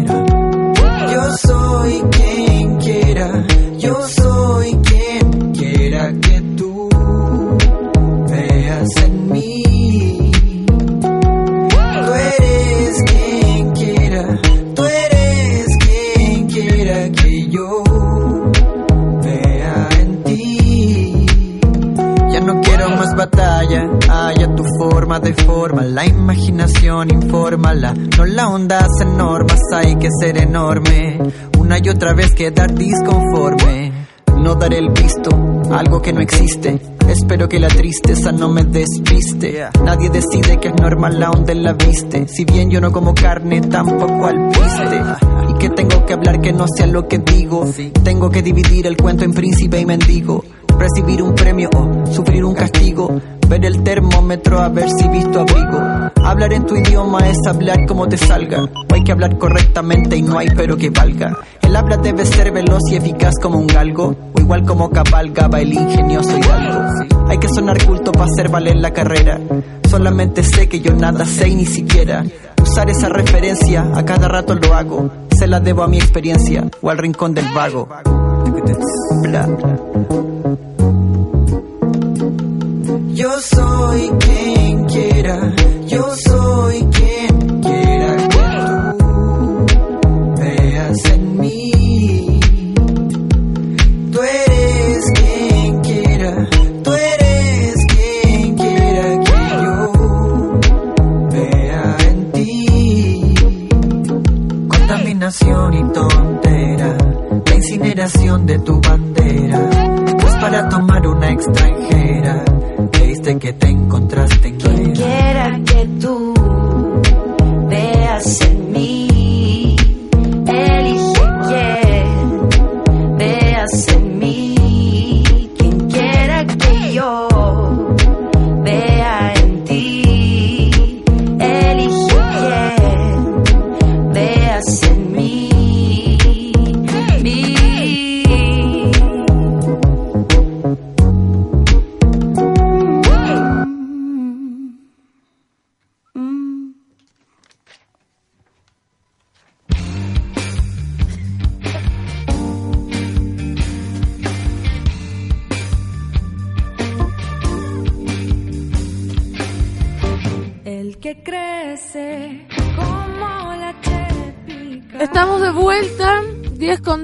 33 minutos. Eh, tuvimos recién el panel feminista para los monos que se están integrando.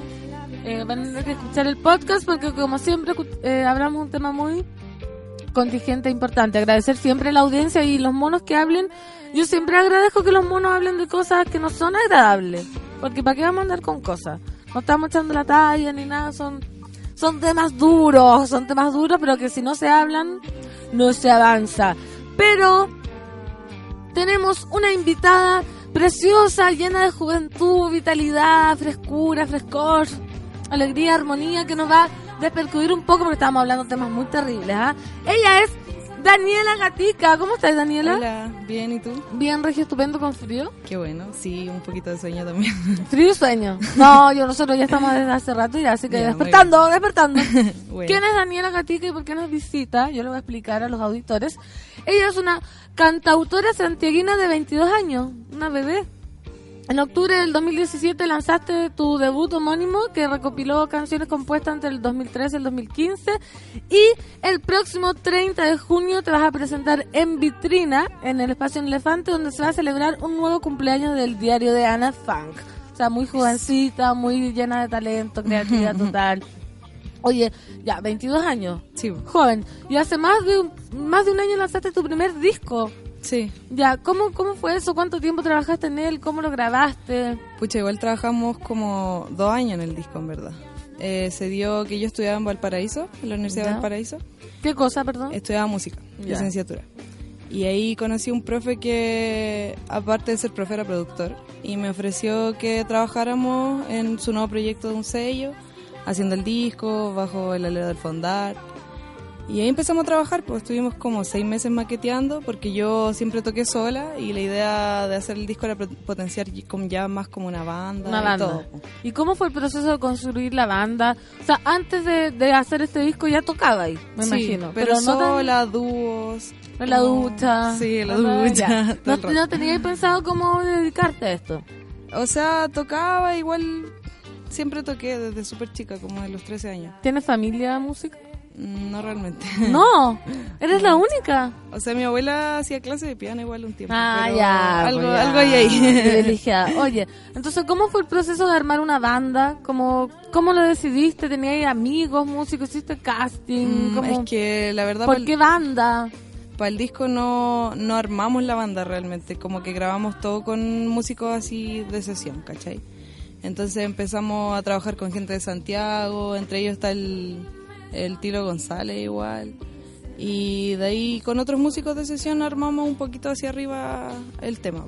Y nos juntamos un poco para los lanzamientos, pero no lo armamos como banda. Ah, ya, ¿no? ¿Y tú cuando tocas ahora eres sola? Ahora formamos una banda acá en Santiago. Yo me vine a vivir para acá y con unos amigos hicimos una banda y bacán, po. ¿Hace cuánto te viniste a vivir? En enero. O sea, yo soy de Santiago, pero estuve cuatro años viviendo en, en Valpo. Ya, ¿y qué, cómo se siente estar en la capital con toda esta vorágine de bandas que hay mucho, hay mucho festival? ¿Cómo, ¿Te sentís parte o te sentís un poco ¡ah! superada mucho, por la, onda? verdad. No mucho, ¿viste? No. Porque igual el diario de Ana Frank es como un, po- un poco la resistencia de todo, o sea, no es sí, como... caleta. ¿Ya por qué? Pucha, em, cuando me vine a Santiago igual me, me vi un poco en la nada, ¿cachai? Porque dejé de trabajar con el sello, no tenía banda, empecé como a retomar un poco amistad y todos estaban como en otra, ¿cachai? Entonces me costó caleta empezar a asociarme como con otras bandas, de a poquito lo he ido, lo he ido haciendo, ¿cachai? Y en verdad lo único bueno es que he encontrado como hartas mujeres con las que asociarme como para hacer cosas en pos de la música y en pos de la cultura. Acá en Santiago. Sí. ¿Cómo, cuéntame cómo se ha ido dando como esa cosa con, las con las chiquillas? ¿Naturalmente o tú estás como metida y tratando de buscar a gente, mujeres? Pucha, en verdad igual antes a mí me costaba harto como tener como más cercanía con, con las mujeres, ¿cachai? ¿Tenías más amigos hombres? Sí, caleta. ¿Y, qué pasó mm, se transformó esta vez?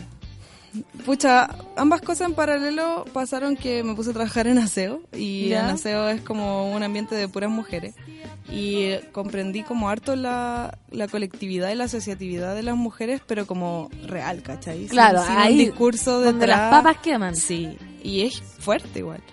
Y en paralelo me pasó que empecé a ir como a algunos talleres y ahí conocí a hartas niñas, fui a los talleres de Ruidosa y nos asociamos en una colectiva para que se llama Colectiva La Bicicleta. Le mando ¿Ya? un saludito.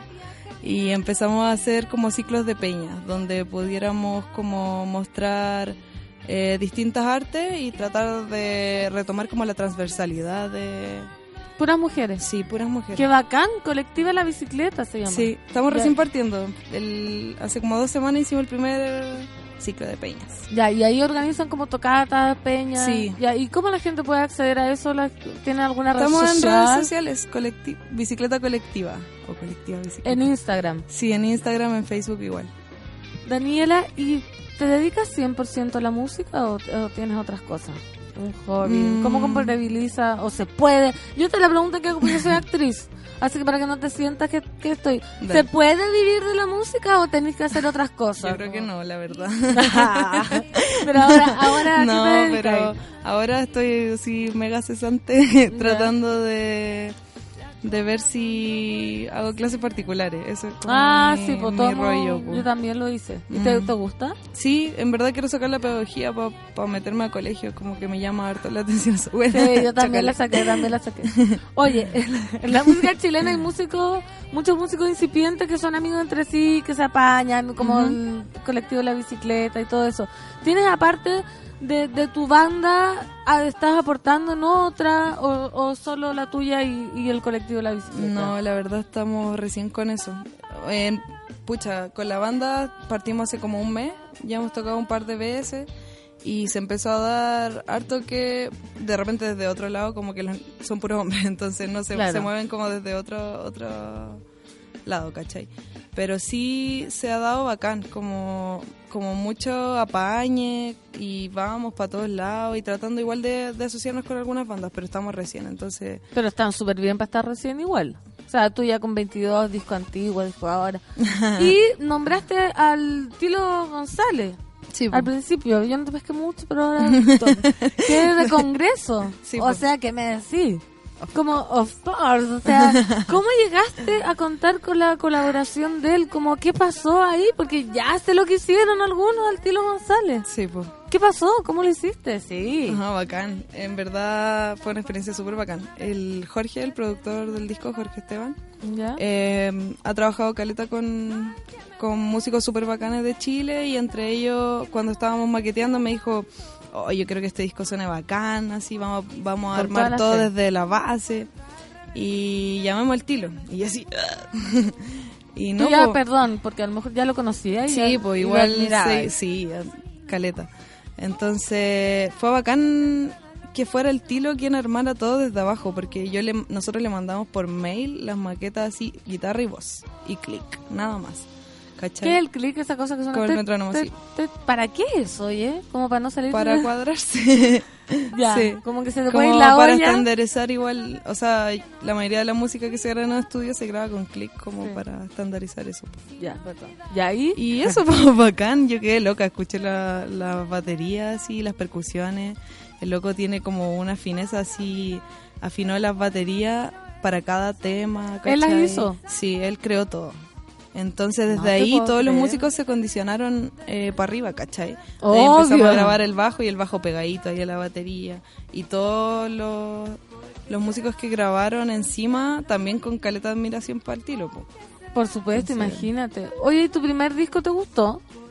Sí. ¿Sí? Ah, pero a ver, como, porque los artistas siempre es como, ay, no sé, yo me veo actuando de eso, o veo una obra y digo, ay, qué vergüenza, señor, no sé qué. Y tú tan joven, como lo hiciste hace un año, ¿te gustó? ¿Quedaste conforme? ¿O, o decís, pucha, ¿qué, qué cosa del disco nuevo o de los temas nuevos tú has mejorado? O... Mm. Pucha, eh, me gusta, sí, me gusta, lo escucho de repente y todo, pero Escucho mi música. de repente sí en la ducha. No, pero es lo veo ahora como más un proceso, ¿cachai? Yo nunca me imaginé que el año pasado iba a grabar un disco, porque no tenía para nada los recursos, ni la banda, ¿cachai? Y estaba haciendo la tesis, entonces estaba mal. y fue un proceso que igual influyeron como caleta de otras cosas y que yo no estaba tan segura de lo que quería eh, adquirir como sonido final, ¿cachai?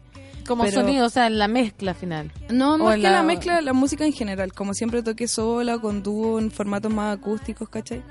Pero a la vez igual estoy súper contenta con el resultado. Igual me ha abierto algunas puertas, entonces... Y suena bacán. Suena Ah, bonito. Sí. Qué bonito. Hoy podemos cantar algo ahora Sí, po. para que la gente, porque eh, sepamos de qué, de qué estamos hablando. Imagínate una jovencita de 22 años. Me siento muy identificada, aunque ya tengo 31. ¿Qué vamos a escuchar, Daniela? Preséntale a los monos que están escuchando para que para que sepamos. Eh, voy a tocar un tema acústico que se llama El Ácaro. El ácaro, atención.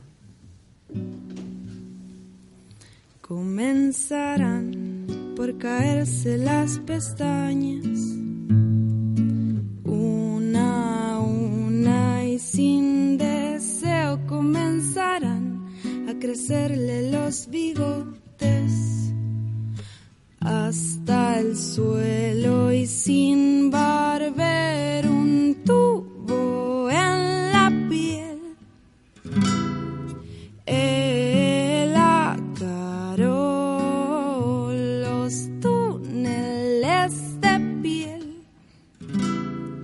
del ácaro. Y cuando llegue hasta la orilla de su cuello circuncida la escalera que es postiza en la garganta, resbalina la piscina que es la guata donde viven los demás que hay que cazar para matar o ser matado. De la suerte de una casa de verano, los túneles de piel del ácaro que él tuvo en la piel. El ácaro. La defensa que es más débil contraataca. Y te acuerdas de la tele que transmite a color si te alimentas bien. No entran a tu cama como entraron en la mía cuando tuve en la piel el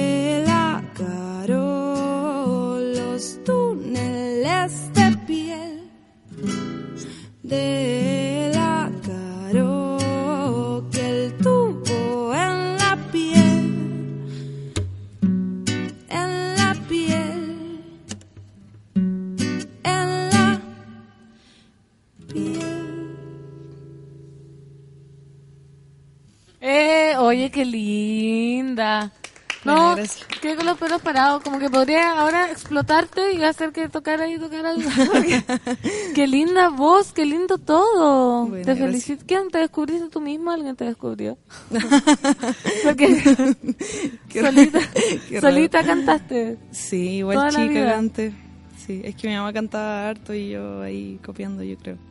Mira, Aileen dice, me encanta cuando tienen música en vivo. Y dice el Álvaro Jaque que tienes una cara de niña buena. Ah, eres, eres buena. ¿Cómo? ¿Cómo fue? Eres buena. no, eres buena o eres mala. No, ¿cómo fue? Porque generalmente los músicos, artistas y todo eso siempre tienen algo más reservado. Tú cuando chica en el colegio, todas esas cosas tenías como... Eras la, la- siempre hablamos de este tema en la radio. ¿Eras la, la que hacía bullying o te hacían bullying? No, la verdad, igual tuve una infancia súper extraña. Eh, ahora he reflexionado caleta al Claro, de porque eso. tú... Ya, Sí. No, es que en básica básica fui a un colegio Montessori y Ya. después tu, sufrí como el cambio de a un colegio normal y después un liceo de mujeres así gigante. El Carmela, que está acá la abuela. Ay, acá al lado. Sí. Entonces, puta, en Montessori te dais cuenta de que eh, tenéis compañeros con discapacidades, ¿cachai? Y estáis ahí como todos juntos avanzando. Y después te cambias a un colegio donde existe el bullying, por cosas así como que tu pelo es feo. Claro, como nada. No Oye, sé. tenía una pestaña azul. Sí, po. Entonces igual yo creo que siempre traté como de adaptarme a todos lados, po. Y eso igual me pasó caleta la cuenta después más grande. ¿Por qué? Porque estaba como bicho raro un poco. Después tuve que arrancar del Carmela porque ya no aguantaba más y me cambié a un colegio artístico. Te hacían bullying. No, solo que no quería estar ahí. Como que me costaba estar entre 1800 mujeres. ¿cachai? Sí, pues, Como que- es un ejercicio fuerte. Sí, es rígido. Oye, Daniela, ¿y qué? Lo que hablábamos recién, hay como la escena musical chilena es como Mm. Amplia, así como para ya inabarcable. Pero tú vas a estar tocando en, lo del Diario de Ana. ¿Qué relación tienes como con las bandas chilenas? ¿Qué conoces? ¿Cuáles son tus artistas favoritos? Todas estas nuevas bandas.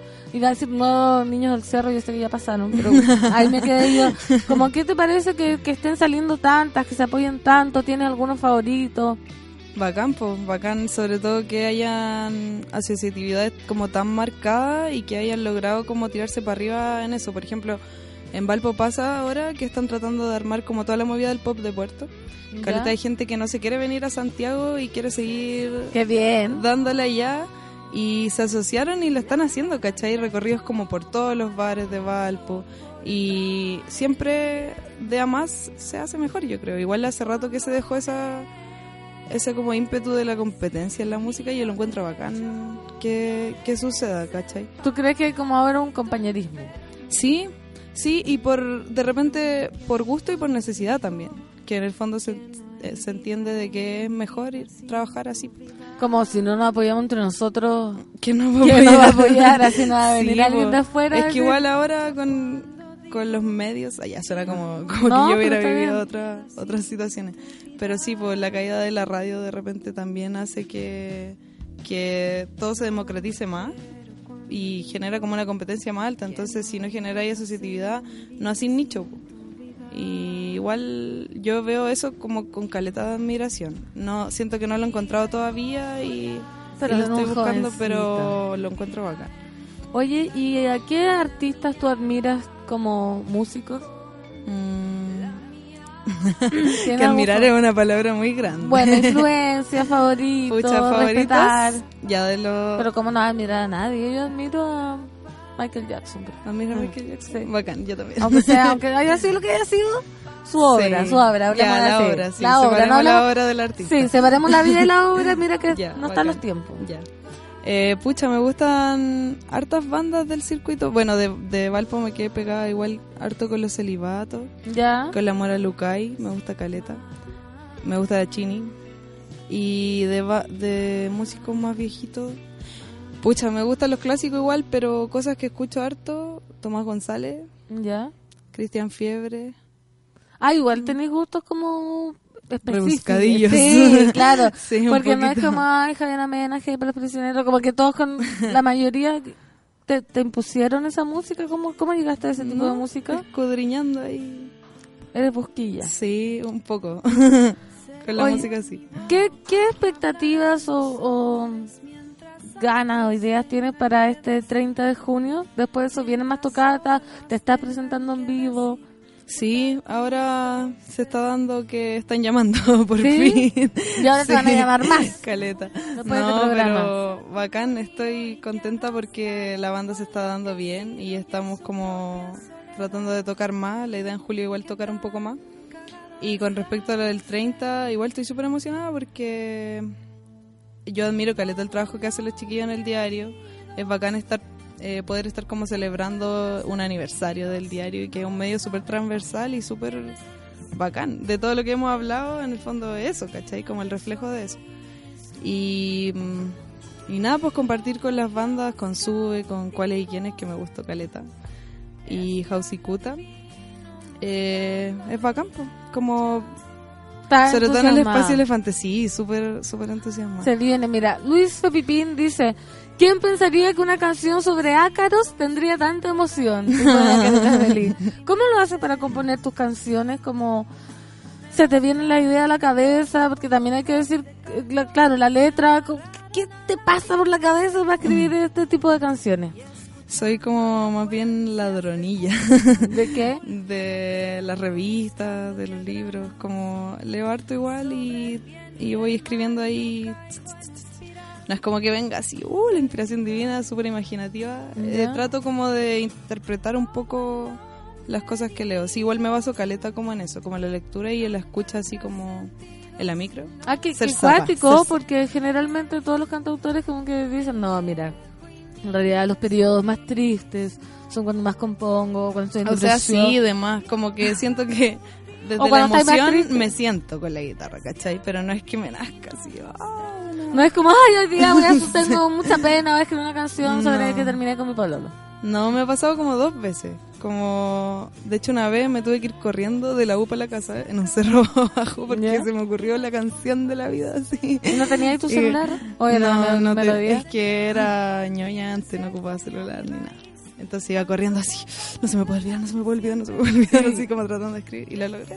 Ay, qué bueno eso. A mí me ha pasado que se me ocurren cosas, cualquier cosa, y después se me olvida. Se Y digo. ¿por qué no Sí, tenía como... O a veces uno despierta en la mañana como con una idea ya fabulosa y dice, no, se me va a olvidar si ya estoy despierta. Como que te quedas dormido y después ya no... Pero es que la libreta en el velador es Sí, una es- lección es buena, esencial. esencial. Mm. ¿Y esta canción de los ácaros, de, de, de qué, qué, qué leíste ahí en una revista? Un icarito.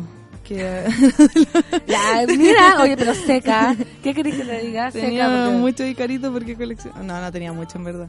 Como que iba a la feria y sacaba. Me encantan los bichos en verdad. Y cuando encontraba revistas bacanes, después las estaba hojeando. Como tratando de componer a base de ideas igual preconcebidas, ¿cachai? Oye, se viene esta cabra, se viene esta cabra, porque qué onda el- el- la voz preciosa que tenés y que estés como creando de una cosa como tan distinta a lo que hemos escuchado, lo que te decía, como que siempre uno como los sentimientos, la biografía, o sea, no podemos ver tu vida en las canciones. Ah, yo creo que sí, pero hay que. hay que pensarla un poquito. Oye, entonces, Dani, para que invite, Dani, ya me puse patúa, invitar a la gente eh, al 30, El invitarla para 30, que vaya. Ya, pues los invitamos a todos al Festival en Vitrina del Diario de Ana Funk el 30 de junio. Es el próximo, próximo sábado. Desde las 20 horas. Las preventas están a 4.000. Ahí en el evento pueden encontrar toda la info de eso.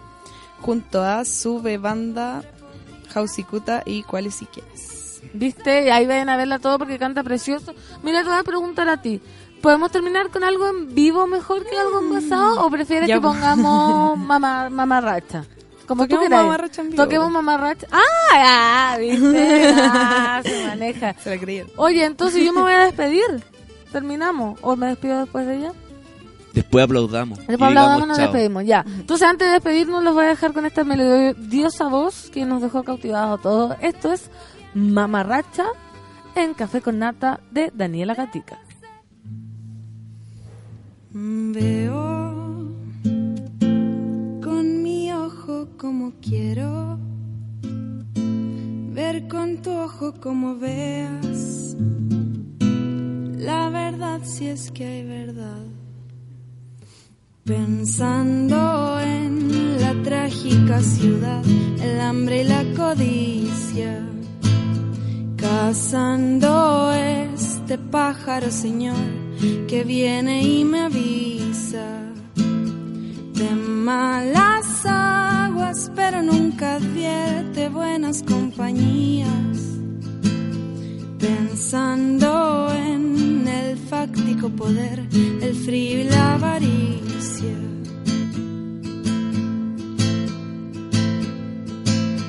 Queriendo ser, moverse como el rey, practicar la arquería. La elegancia de su austeridad la lleva la poesía. En su cabeza siempre lleva presas, migas y cerezas. Y si por fuera pasa por un prisma, devela su carisma. Diciendo que su paso es similar al de las gacelas. Mi paso es como el del caracol, anhela la canela. Olor a flor de patio de balcón, de lágrima de abuela. Quiero enfrascar pa' siempre recordar, mas no quiero que muera.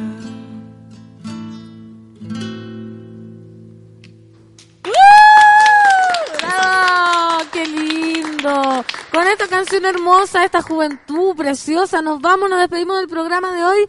Gracias, Mono, por escuchar. Gracias, Dani, por venir. Gracias. Gracias, Solcita. Gracias, DJ. Y nos vemos mañana en el Café con Nata. Nos vamos 11, no, 10 con 58. Chao, adiós, adiós. Eso fue Café con Nata. Gracias por ser parte de esta comunidad y hacer de Mordor un lugar más apacible. Natalia Valdebenito te espera de lunes a viernes a partir de las 9 de la mañana en el matinal más pitiado de Chile. Solo en Sube la Radio y en otra sintonía. Café con Nata fue presentado por Clínica Cela, expertos en tratamientos láser.